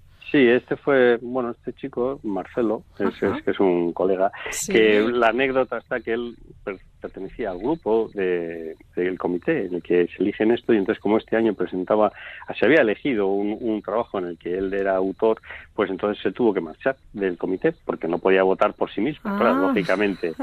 Y sí, este es un animal realmente peculiar y además, eh, como he dicho antes, eh, está en un río donde aparte de ella hay 350 especies más que son exclusivas de ese río. ¿no? Impresionante, impresionante. bueno, supongo, Antonio, que habrá viajado usted muchísimo, ¿no?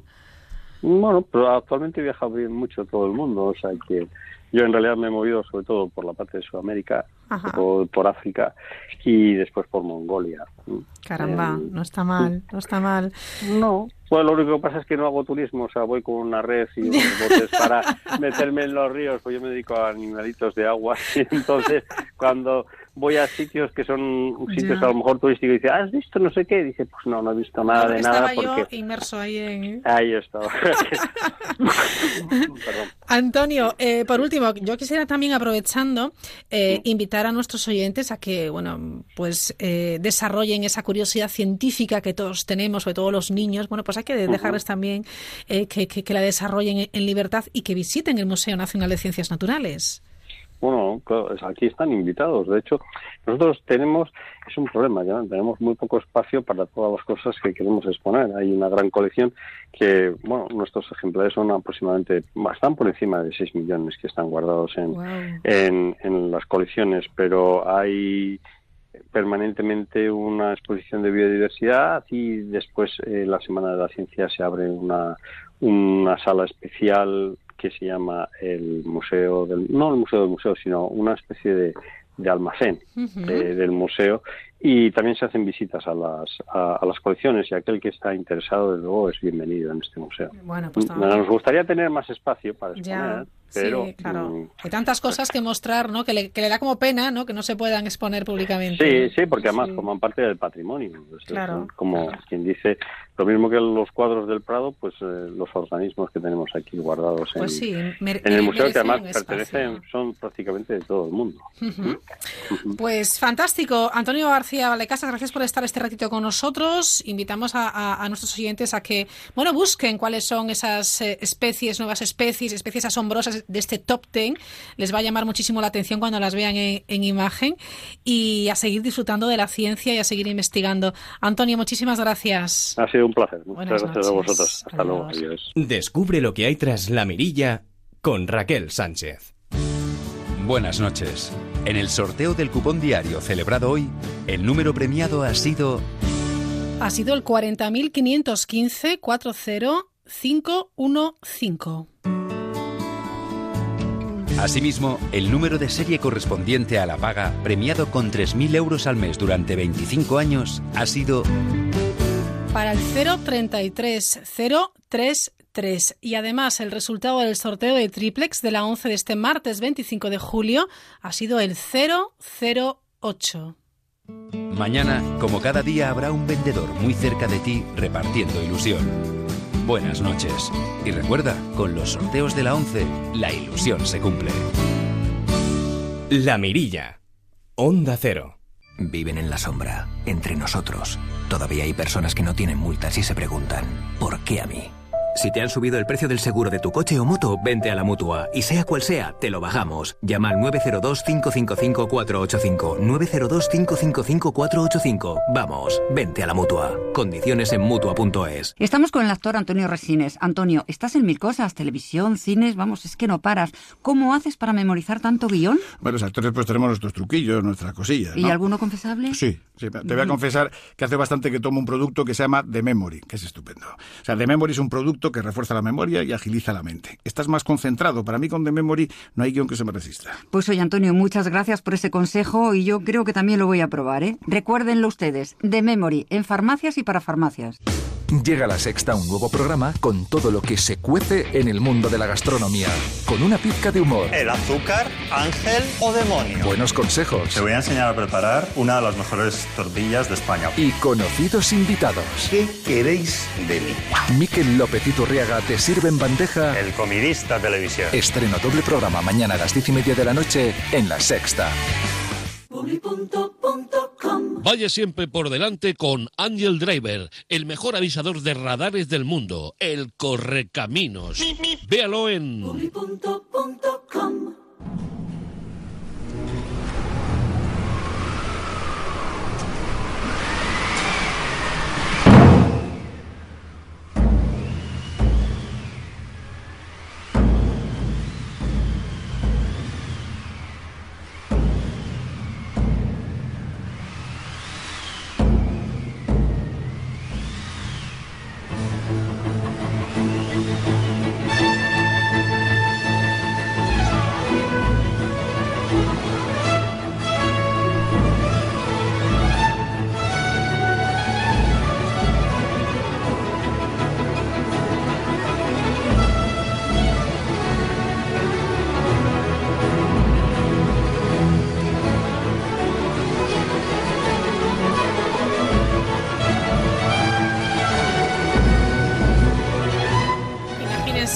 noche de verano en plena tormenta, con ese viento, con esta música, con esta fuerza, con esta pasión. Roberto Reloa, bienvenido, buenas noches. Muy buenas noches, encantado, feliz en medio de esta tormenta maravillosa de la Elsion de Marín Maré, barroco francés, Ajá. dirigidos por Sabal, Jordi Sabal, nada más y nada menos. Y encantado, Raquel, de estar contigo, con Diego. Eh, de verdad que sí, gracias una vez más por esta grandísima oportunidad. Bueno, como, como cada verano, hemos atrapado la atención de, de Roberto para que a su vez atrape la atención de nuestros oyentes de la mirilla. Y les eh, invitamos, como siempre, a un viaje mágico a través de la, de la música con Roberto Relova, que como saben es nuestro bueno musicólogo de cabecera, es eh, doctor además, perdone usted, doctor, en el Conservatorio Superior de Música de, de Vigo. Y la verdad es que seguimos siempre sus críticas, sus apreciaciones en, en distintos, en, bueno, en distintos medios también especializados, eh, eh, Roberto, y siempre es un placer escucharte y aprender contigo. El placer es mío y de repente quiero decir que yo soy fan número uno de doña Raquel Sánchez. Señora Sánchez, por favor, olvídese de todo lo demás, que aquí estoy yo para servirle a usted a un acero feliz de la vida. De verdad que sí. Bueno, esta, esta, en estas noches de verano, eh, Robert, vamos a hablar de algo muy terrenal, como son las pasiones, las pasiones humanas. ¿no? Sí, terrenal o no, no lo sé yo, ¿eh? porque después cuando También. acabemos el verano, Dios dirá, porque además ya estamos en estas noches que ya son más cortitos, ya los días son más cortos, entra ya antes la noche y el calor, agosto. Y la verdad es que mm, una de las ideas que hemos tenido Raquel y yo es precisamente de esa publicación de las pasiones en 1649 de, de Descartes, de Ajá. que habla de todas las pasiones del amor, la admiración, eh, la pasión, el odio, la ira, etcétera, ¿no? Y él las va describiendo, las va desenvolviendo, las desarrolla, etcétera. Ujú. Y todo esto, claro, los músicos en el barroco dicen, bueno, nosotros llevamos toda la vida, de alguna forma, intentando representar esas pasiones. Claro, dándole salida a las pasiones. ¿De qué manera? A través de la música. ¿De qué Claro. manera lo hacen muchas eh, personas, músicos y artistas? A, través a través de, las, de la fuerza de la naturaleza. Y por eso escuchábamos esa fuerza de una tormenta, por ejemplo, ¿no? En efecto, yo creo que hay una, una, una cuestión muy interesante en todo esto, que es esa in- imbricación, implicación con las pasiones humanas, pero también todo lo que es el tema de la naturaleza, todo lo que rodea la naturaleza. Los músicos, a ver, un pintor sabe pintar un rostro afligido, triste eh, o alegre, eh, pero, pero un músico, ¿cómo puede? ¿Cómo lo hace? ¿Cómo lo hace? Entonces, claro, el, el 18, el 17 es el momento en que los músicos barrocos se preocupan mucho del tema de los símbolos, las alegorías y la retórica. En eso Claro. Bach, Johann Sebastian Bach es el, uno de los grandes dentro. Pero son muchas cosas. Por ejemplo, estamos hablando de una obra de Marín Marella que nos introducía ahora eh, el Alcione, Ujú. que por cierto Jordi Sabal la ha representado estos días Sí. hace poquito en París, Sí. en, en la Ópera Comique de, de París, ¿no? El propio Jordi Sabal dirigiendo. Y claro, eh, ese es, es el tema de la, la vinculación de todo lo que tiene que ver con las pasiones, pero también con toda la naturaleza. Eh, De, la de- de relación, hecho, lo primero que escuchamos es la fuerza del viento. la fuerza del viento ¿Cómo, en cómo una... se hace, por cierto, eso? Ese Bueno. sonido tan maravilloso que es la fuerza del viento que hemos escuchado. Sí, Le Concert de Nation es el grupo que dirige Jordi Sabal y, y como siempre en estas óperas barrocas, eh, pues eh, se utilizan instrumentos eh, antiguos, imitaciones de antiguos y se han recuperado también los instrumentos que en aquella época se utilizaban en las tormentas, tempestades, del mar, etcétera. Es una alusión y tiene mucho que ver con los vientos en la ópera. Y entonces, bueno, es increíble porque además esto es como las áreas de la locura en el 19, se ponen de moda y de repente en el barroco todas las tormentas, en Francia se ponen de moda los terremotos, por ejemplo, las Indias Galantes, etcétera. Y lo que quería decir antes, un actor francés como, como es Jean-Philippe Rameau, por ejemplo, hace una vinculación de la música, la extrapola y la lleva al tema, sus tratados de armonía a veces Ujú. hablan mucho de la relación con la naturaleza, el canto de los pájaros, el ruido de la naturaleza, el agua, etcétera. Y esto llega hasta el siglo XX, XXI, Sí. pero eso todo en Francia, como ya iremos viendo. Muy bien, ya iremos desgranando poco a poco, ¿eh? No, no vamos a Sí, coger un empacho sí, porque hay que ir, mm, bueno, pues que despacito y con buena letra. Y si te parece bien... eh, ¿Qué nos has traído? A ver, A cuéntanos. ver, ¿qué hemos traído? Bueno, a mí bueno. no me dejes solo ahí ante el peligro que hemos traído. Yo espero que esto eh, les guste mucho a nuestros oyentes. En nuestro programa siempre hemos intentado descubrir muchas cosas. Bueno, hay una pasacaglia de la vita eh, de, Ujú. un, de un compositor, bueno, a camino entre el final del Renacimiento, el principio del Barroco, Stefano Landi. Repito, porque les va a gustar muchísimo. Y además lo canta, este, esta pasacaglia de la vita la canta Marco, Marco Beas- Beasley, que es especialista en música eh, popular, tradicional, napolitanas, etcétera, del barroco, del renacimiento. Y la pasacaglia de la vita, pues es precisamente recordar lo que tenemos que hacer en la vida diaria en nuestro siglo XXI. Disfrutar de la vida porque eh, todo se pasa corriendo. diem, ¿no? Eh, pues sí, es una especie de pasacaglia de la vida. Paseando por la vida donde todo, la música, la salud, etcétera, hay que disfrutarla porque algún día se acabará. Pues a ver cómo transmites eso a través de la música. ¿Lo escuchamos? Lo escuchamos cuando tú quieras. bisogna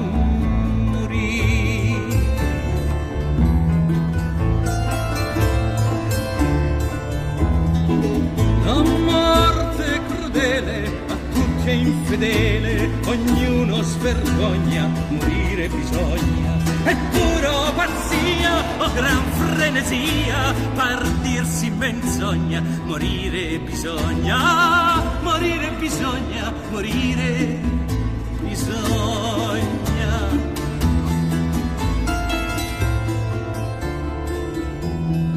Si muore cantando, si muore suonando, la cetra o zampogna, morire bisogna. Si muore danzando, bevendo, mangiando, con quella carogna, morire bisogna, morire bisogna, morire bisogna.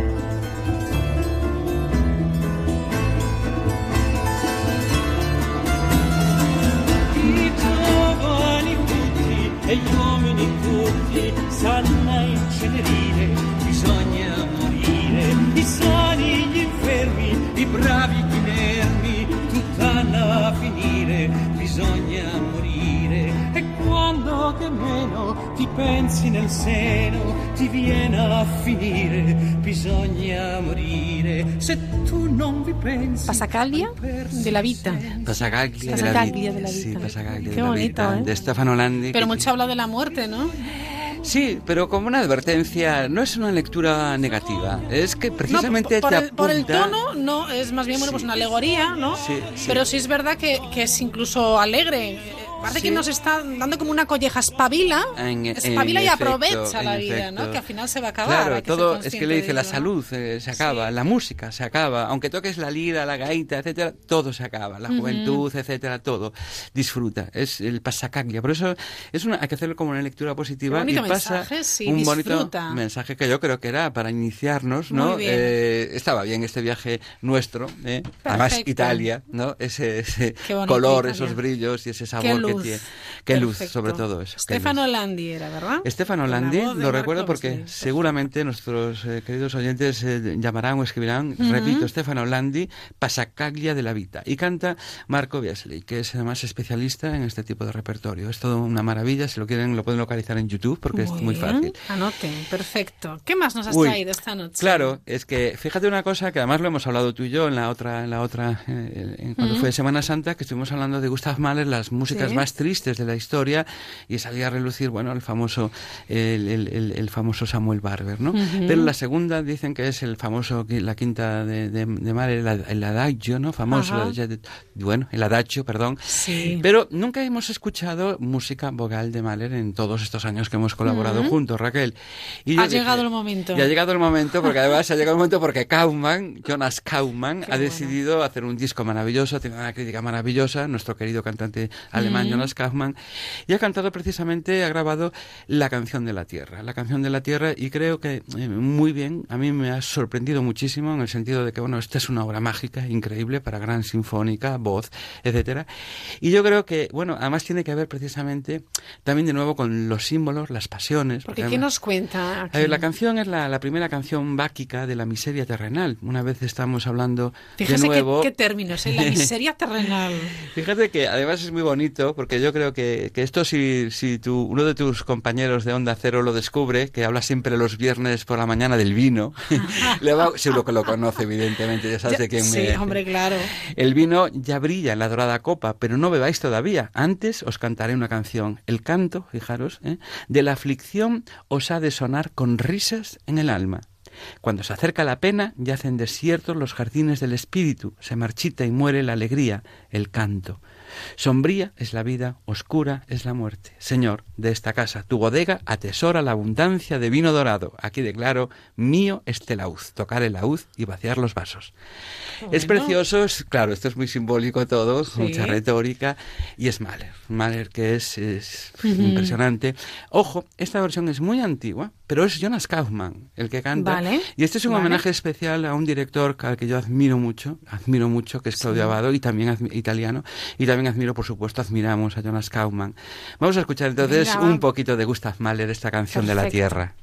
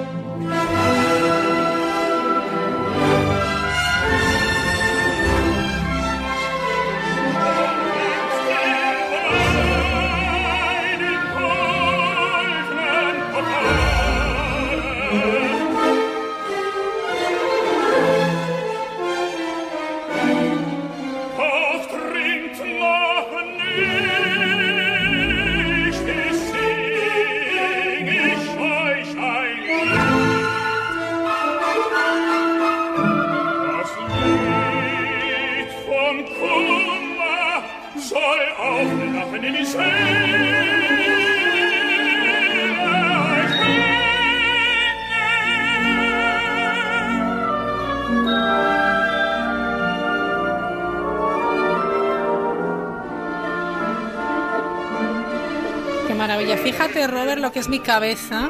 Y en el inicio eh, me he ido a las películas de los años 50. Esas películas muy potentes, Ajá. tipo Eva el Desnudo, por ejemplo, que tenían unos, unos inicios con unas escenas muy impactantes y con una música muy potente. Digo, Dios mío, me estaba imaginando metida en una película en blanco y negro. Pues ¿Qué no cosa? andas nada desencaminada. eh, ¿Qué cosa? No andas nada desencaminada, me encanta esa apreciación y de verdad es pura improvisación, no lo teníamos planeado. Para nada. Hombre, es, es, eh, Gustav Mahler es uno de los iconos, es uno de los modelos para mucho de la cinematografía de muchos autores que escapan eh, de- de- de- de- de- del, horror nazi, Sí. etcétera, se van para Estados Unidos Sí. y entonces ahí, bueno, pues ahí está Korgol, por ejemplo, Ajá. que es uno de los grandes de, la Claro. historia de la música en el cine, pero también de la música, bueno, entre comillas, clásica, porque es del siglo XX, etcétera, ¿no? Ujú. Con lo cual, claro que es el- este sinfonismo que se llama clásico de Hollywood tiene una herencia, evidentemente, en Richard Strauss, en Gustav Mahler, en Richard Wagner, por supuesto, Richard Wagner. Se nota que a Robert le gusta el cine también, ¿eh? Bueno, a mí cuando me sacan en cine la música, bueno, eso es que A mí me pasa igual. tienes que cortar, me tienes que cortar, Raquel, porque si no... Bueno, la canción de la tierra de Mahler con esta, bueno, maravillosa voz, ¿eh? Kaufman en estado de gracia. Qué eh, pasada, Y ¿eh? además eh, nuestro queridísimo Claudio Abado, muerto ya, director, gran director de orquesta. bueno. Pero bueno, aquí está el legado, la música de. Gustav, de Gustav Mahler, que es uno de los grandes, grandísimos, ¿no? Y este texto y esta música, esta interpretación que es un 10, ¿no? Claro, para ver las pasiones tenía que estar también, ¿no? Evidentemente. ¿Mm? Bueno, fantástico, muy bien. ¿Seguimos avanzando? Seguimos avanzando y ojo, ojo. A ver, Ojo porque- yo ya no sé a qué tenerme. No, no, no, no. Tú. Lo que viene ahora es que es muy fuerte. Yo creo que estábamos hablando de las pasiones de Descartes, Ujú. de Descartes, ¿no? Y Descartes pues hace una, cinco o seis eh, pasiones que son básicas y luego las va desarrollando, ¿no? Y claro, aquí es el, el amor en estado puro, es la admiración. Y hay un área que además en este momento yo creo que se merece el gran homenaje. Estamos haciendo grandes homenajes también a grandes intérpretes. Sí. Eh, pues a Juan Diego Flores. Eh, en, en el mes de Grande, julio, sí. junio estuvo en Madrid. Eh, eh, lleva un tiempo pues eh, cantando el Werther de Massenet. Ujú. Y desde luego esto fue lo que Alfredo Kraus hizo su, su, su, su campo de batalla. Era siempre el carácter expresivo, romántico, etcétera, de un personaje. eh, el, el héroe por excelencia, romántico varón, eh, que, Sí. que se suicida por amor, etcétera. Yo les digo de verdad que, bueno, cuando lo escuchen, esta es un área muy conocida, pero tan bien interpretada por Juan Diego Flores, es un momento de exquisitez, admiración, de éxtasis. Esto es otra, son cosas que provocan, además, bueno, es que también tenemos que hablar de la admiración que nos provoca una interpretación. Por eso también quiero esa relación, ¿no, Raquel? sí, efectivamente, porque mm, yo creo que ninguno de nuestros oyentes se queda eh, im- impasible, ¿no? Ante, claro, es que al final estamos hablando de, de disciplinas artísticas y, y siempre hacen aflorar algo, o bueno o malo, da igual que, que incluso que no te guste, pero si te produce rechazo ya te produce Mm. Sí, algo, sí, algo se remueve por dentro, pues no me gusta, pues, pues esto me apasiona, pues esto me pone los pelos de punta, pues a mí es- me pasa un escalofrío, pero eh, eh, el que pueda eh, a, una, a una persona eh, eh, hacerle llegar un sentimiento a mí me parece ya maravilloso. Bueno, pues esto eh, eh, hace poco eh, este, mm, este hombre, Juan. Diego Flores, eh, tuvo que, que repetir esta área en Bolonia eh, porque el teatro se caía y seguían y él hacía señas como hay que seguir, entonces tuvo que volver a repetirlo. Esto lo hacía Kraus también. Ajá. Pero yo creo que con todo el amor y cariño que le tenemos a Alfredo Kraus, ya fallecido también, eh, ya empezó el reinado hace años. En el Werther, Werther ya no es de Kraus, porque hay otros cantantes como Piotr Batzkala, por ejemplo, que lo cantan Sí. maravillosa. Pero Juan Diego, Juan Diego es Juan Diego, es el gran tenor de esta primera parte del siglo XXI y sin duda creo que los oyentes, y no que nos escriban y me digan, pues no señor, que lo escuchen esta grandísima versión. Pero yo solo quiero, Raquel, que recordemos el texto porque nos ha A impresionado ver, mucho. cuéntanos qué nos va a Claro, contar, qué nos va a decir. réveillez? que una vez más el tema de la naturaleza, sí. me ¿no? ¿Por qué me despiertas? Oh viento de primavera, ¿por qué me despiertas? En mi frente siento tus caricias y así muy pronto llegará el tiempo de tormentas y tristezas. Yo creo que es un poco un arco entre lo que escuchábamos al principio, Sí, ¿no? puede ser. La naturaleza, etcétera. Eh, ¿Por qué me despiertas, no? Ese, Dios mío, es un y señoras, señoras, esto ya verán que es, es tremendamente es yo para mí es la mejor, la el área perfecta para tenor. Bueno, va- vamos a escucharlo. Vamos a escuchar a Juan Diego Flores.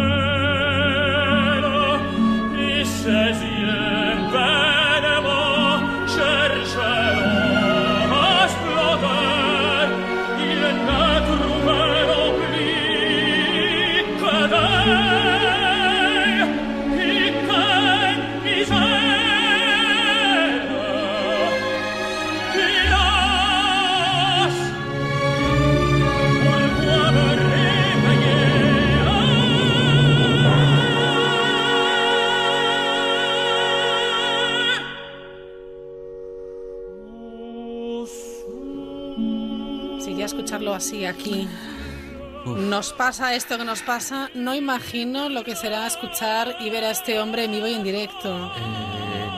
Yo, bueno. Bueno, es que tiene que ser- Es impresionante.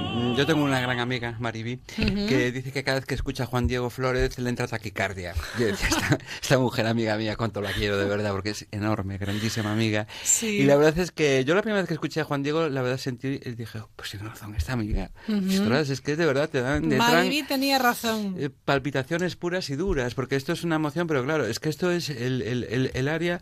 Fíjate que yo tengo que decirte, Raquel, ¿Mm? esto es una confesión, Venga. que es un área que a mí Kraus eh, nunca fue, siempre fue un cantante que me pareció tan técnico, tan perfecto, siempre, y por eso Le faltaba, al- le faltaba algo de humano. le faltaba ¿no? algo de humano. Algo- Y en el Pourquoi me rebellé, ahí sí que encontraba ese, ese Sí. lado de humanidad, de comunicación. Es que es el hombre romántico por excelencia, es el hombre loca- locamente enamorado, uf, y la Mm. naturaleza, todo, porque es que además, fíjate, es que, bueno, como veis, Francia, Alemania, Austria, hemos hablado de muchas cosas, la naturaleza, mismo las nexo de unión que son las pasiones, ¿eh?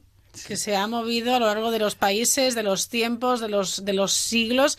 Yo aprovecho porque la verdad eh, eh, me, me gusta mucho cuando recomendamos a la gente no que escuche solamente e investigue en sus casas, sino que cuando a su ciudad va algún, eh, alguna ópera, alguna actuación de una, de una buena orquesta o de un grupo, de, un cuarteto de cuerda, da igual, que se animen, que vayan, que disfruten de la música en directo porque es maravillosa. Sí. Y ahora en verano hay muchos sitios en los que se puede acudir y al a aire libre, ¿verdad? Que ahora estamos viendo los festivales de España en- al aire libre, en sitios maravillosos, emblemáticos. Hay que disfrutarlo, no dejar pasar Sí, la oportunidad. Desde, y... luego, desde luego, que creo que hemos demostrado que además la música está ahí presente y potente siempre para todo y con todo. ¿no? Está claro, está claro, si la música es pasión. Bueno, Robert, la vamos a dejar ahí, ¿no? Porque si no... Ah. Pues Qué pena, pero bueno, mañana, bueno, el próximo... No, bueno, si quieres venir mañana, ven mañana. Yo estoy encantada porque yo estaré aquí, pero si no, te, te veo la próxima sí, sí, semana y sí. seguimos hablando de pasiones, ¿te parece? Me parece muy bien y muchísimas gracias a ti y a Diego. Muchísimas gracias, Un Raquel. placer, gracias a ti. Gracias. La Mirilla. Onda Cero. Pero si puedo enviar dinero a mi hijo con un mensaje. Por reacciones tan sorprendentes como esta, la app de BBVA ha sido reconocida por Forrester Research como la mejor app mundial de banca. Descárgatela y únete a la revolución de las pequeñas cosas. ¿Quieres blanquear tus dientes rápidamente y en casa? Ahora puedes con Clisiden Kit Express. Recupera rápidamente el blanco radiante de tus dientes con Clisiden Kit Express. Consulta a tu farmacéutico. Almería. 10.000 maneras de vivir el sol. Vive tu manera. Moja tus pies descalzos en el agua cristalina de sus increíbles playas vírgenes. Costa de Almería. Deslumbrante. Escultura de la Dama de Elche en el museo. El verano es un momento estupendo para seguir aprendiendo en familia, visitando los museos, por ejemplo. Así podréis descubrir si esto que llevo en mis orejas son dos ensaimadas, unos auriculares o los moños que me copió la princesa Leia. Sí, sí, ya me callo. Sí, ya sé que estamos en un museo. Este verano aprende viajando con tu familia. Lo disfrutarás. Fundación A3 Media y tú juntos por la educación. Descubre lo que hay tras la mirilla con Raquel Sánchez.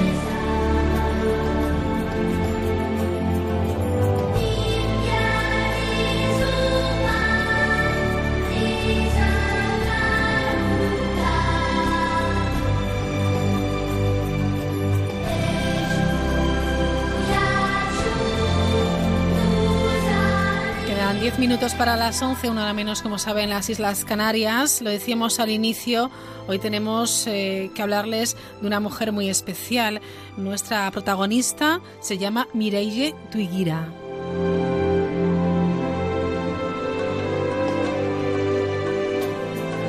Mireille es una joven ruandesa de 25 años. Es licenciada en medicina por la Universidad China de Jinan.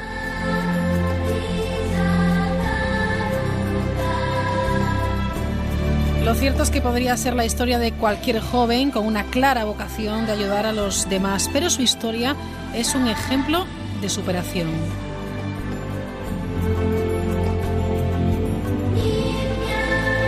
Tenemos que echar la vista atrás y les invito a que recuerden, aunque realmente no es nada agradable, aquellas atroces eh, revueltas entre Hutus y Tutsis.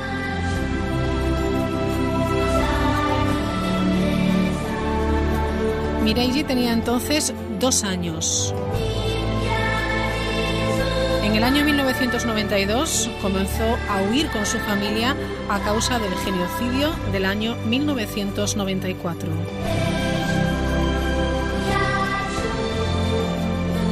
Su padre fue asesinado en esta revuelta étnica y su madre moriría posteriormente en un campo de refugiados.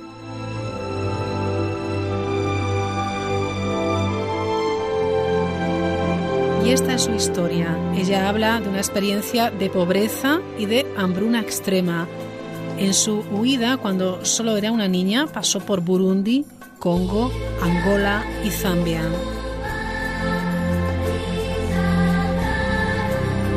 En el año 2000, cuando tenía 8 años, llega al campo de refugiados de Saleka, en Malawi. Curiosamente, no tiene recuerdos claros de la guerra, sí recuerda la breve etapa anterior.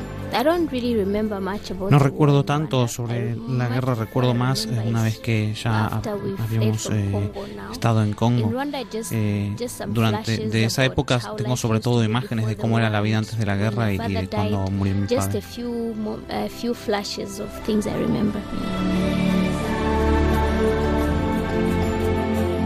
A pesar de esta terrible experiencia, no vive con odio ni, ni con rencor. Entonces solo vivía pensando en el futuro. Well, the past has happened, right? Sí, bueno, lo que ha That's the pasado ha past, pasado, and eso the past eh, has shaped es, the- es un hecho y todo lo que me ha pasado ha conformado has la persona que soy. Entonces eso So me hace I- tener esperanza. remain hopeful Y también eh, el hecho de que tengo fe en a Dios, que no importa lo que But mostly pase, my- my- siempre why- why eh, hay oportunidades a y, y la, la posibilidad de un futuro bueno. Entonces tengo esperanza no de, matter de que lo que what, venga no matter what the past is, there will be more opportunities. There will be a brighter future. So I, I, I choose to not dwell on the past, but believe that you know whatever happened, it will lead to something bigger and greater. Yeah.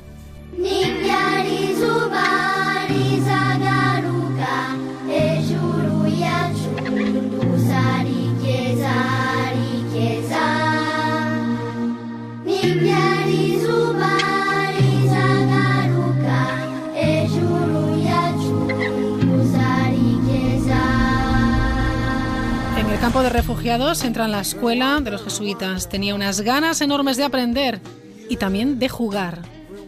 Um, well, when I was there, because I, I was away for six years, but when I was there in Em, the primary school, Bueno, había um, estado seis años sin, sin ir al colegio, school, pero una vez que no puede ir al colegio, eh, puede, puede jugar con amigos, eso eh, la, la primera novedad del colegio. Y después, por otro lado, es que gracias al servicio jesuita a los refugiados, uno dispone de medios que no tendría normalmente. Tenemos libros, incluso ordenadores, y tenemos los mejores profesores. Eh, know, y también, bueno, el colegio es, es lo que hace feliz a un niño refugiado, porque a lo mejor no comió esa mañana, pero puede ir al colegio y juega y, sí, y se olvida de, de todos los problemas. kids and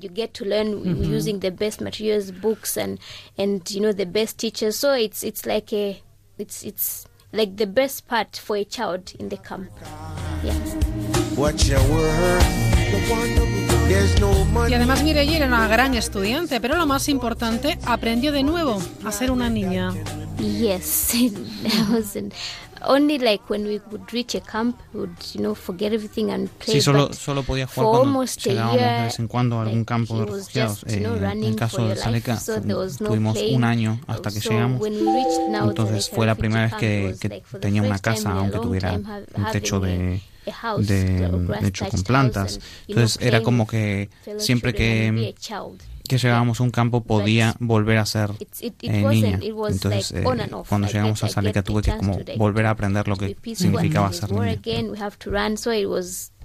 So I had to learn to be a child again when we reached Zaleka. Yeah.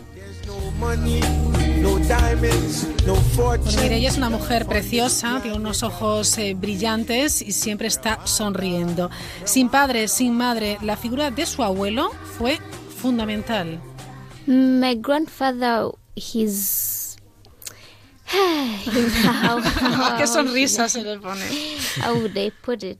Mi abuelo after everybody, ha, ha sido la persona que, que más ha cuidado de mí. Casi mm, todos los que habían estado con nosotros habían muerto y él hacía todo lo que fuera para que yo estuviera bien. Incluso si no teníamos nada que comer, eh, encontraba la manera de, de que yo pudiera comer algo aunque fueran raíces.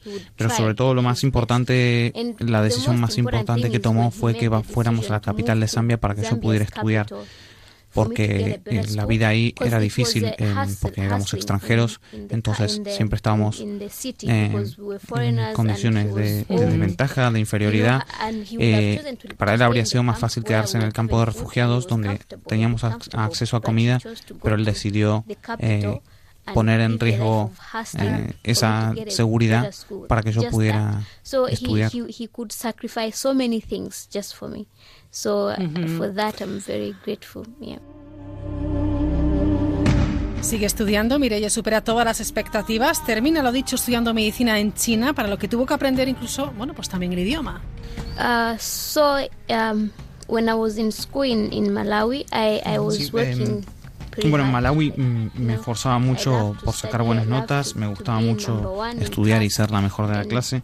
Y entonces al final, de, cuando hice los exámenes de graduación de la escuela secundaria, estuve entre los seis mejores eh, alumnos de, de todo Malawi, con una puntuación de seis puntos, que es la máxima. Entonces hay una emisora de radio que se llama Zodiac, que organiza una ceremonia eh, para premiar a las niñas que han tenido los mejores resultados. Se fue a China. Y allí estudió medicina. Hoy en día Mireille trabaja como médico en Malawi. Es interina en el Queen Elizabeth Center Hospital. Cuando tiene ocasión viaja por el mundo contando su inspiradora historia y tiene un mensaje claro para los niños que sufren el horror de la guerra, para los niños que viven en campos de refugiados. Well, what I would say to them is to hold on to hope.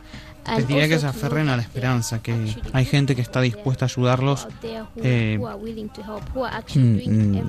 can. por todos lados. Por ejemplo, eh, I, I asistí a una manifestación aquí en Madrid eh, en, la, en la cual la gente española estaba pidiendo que se acoja a los refugiados.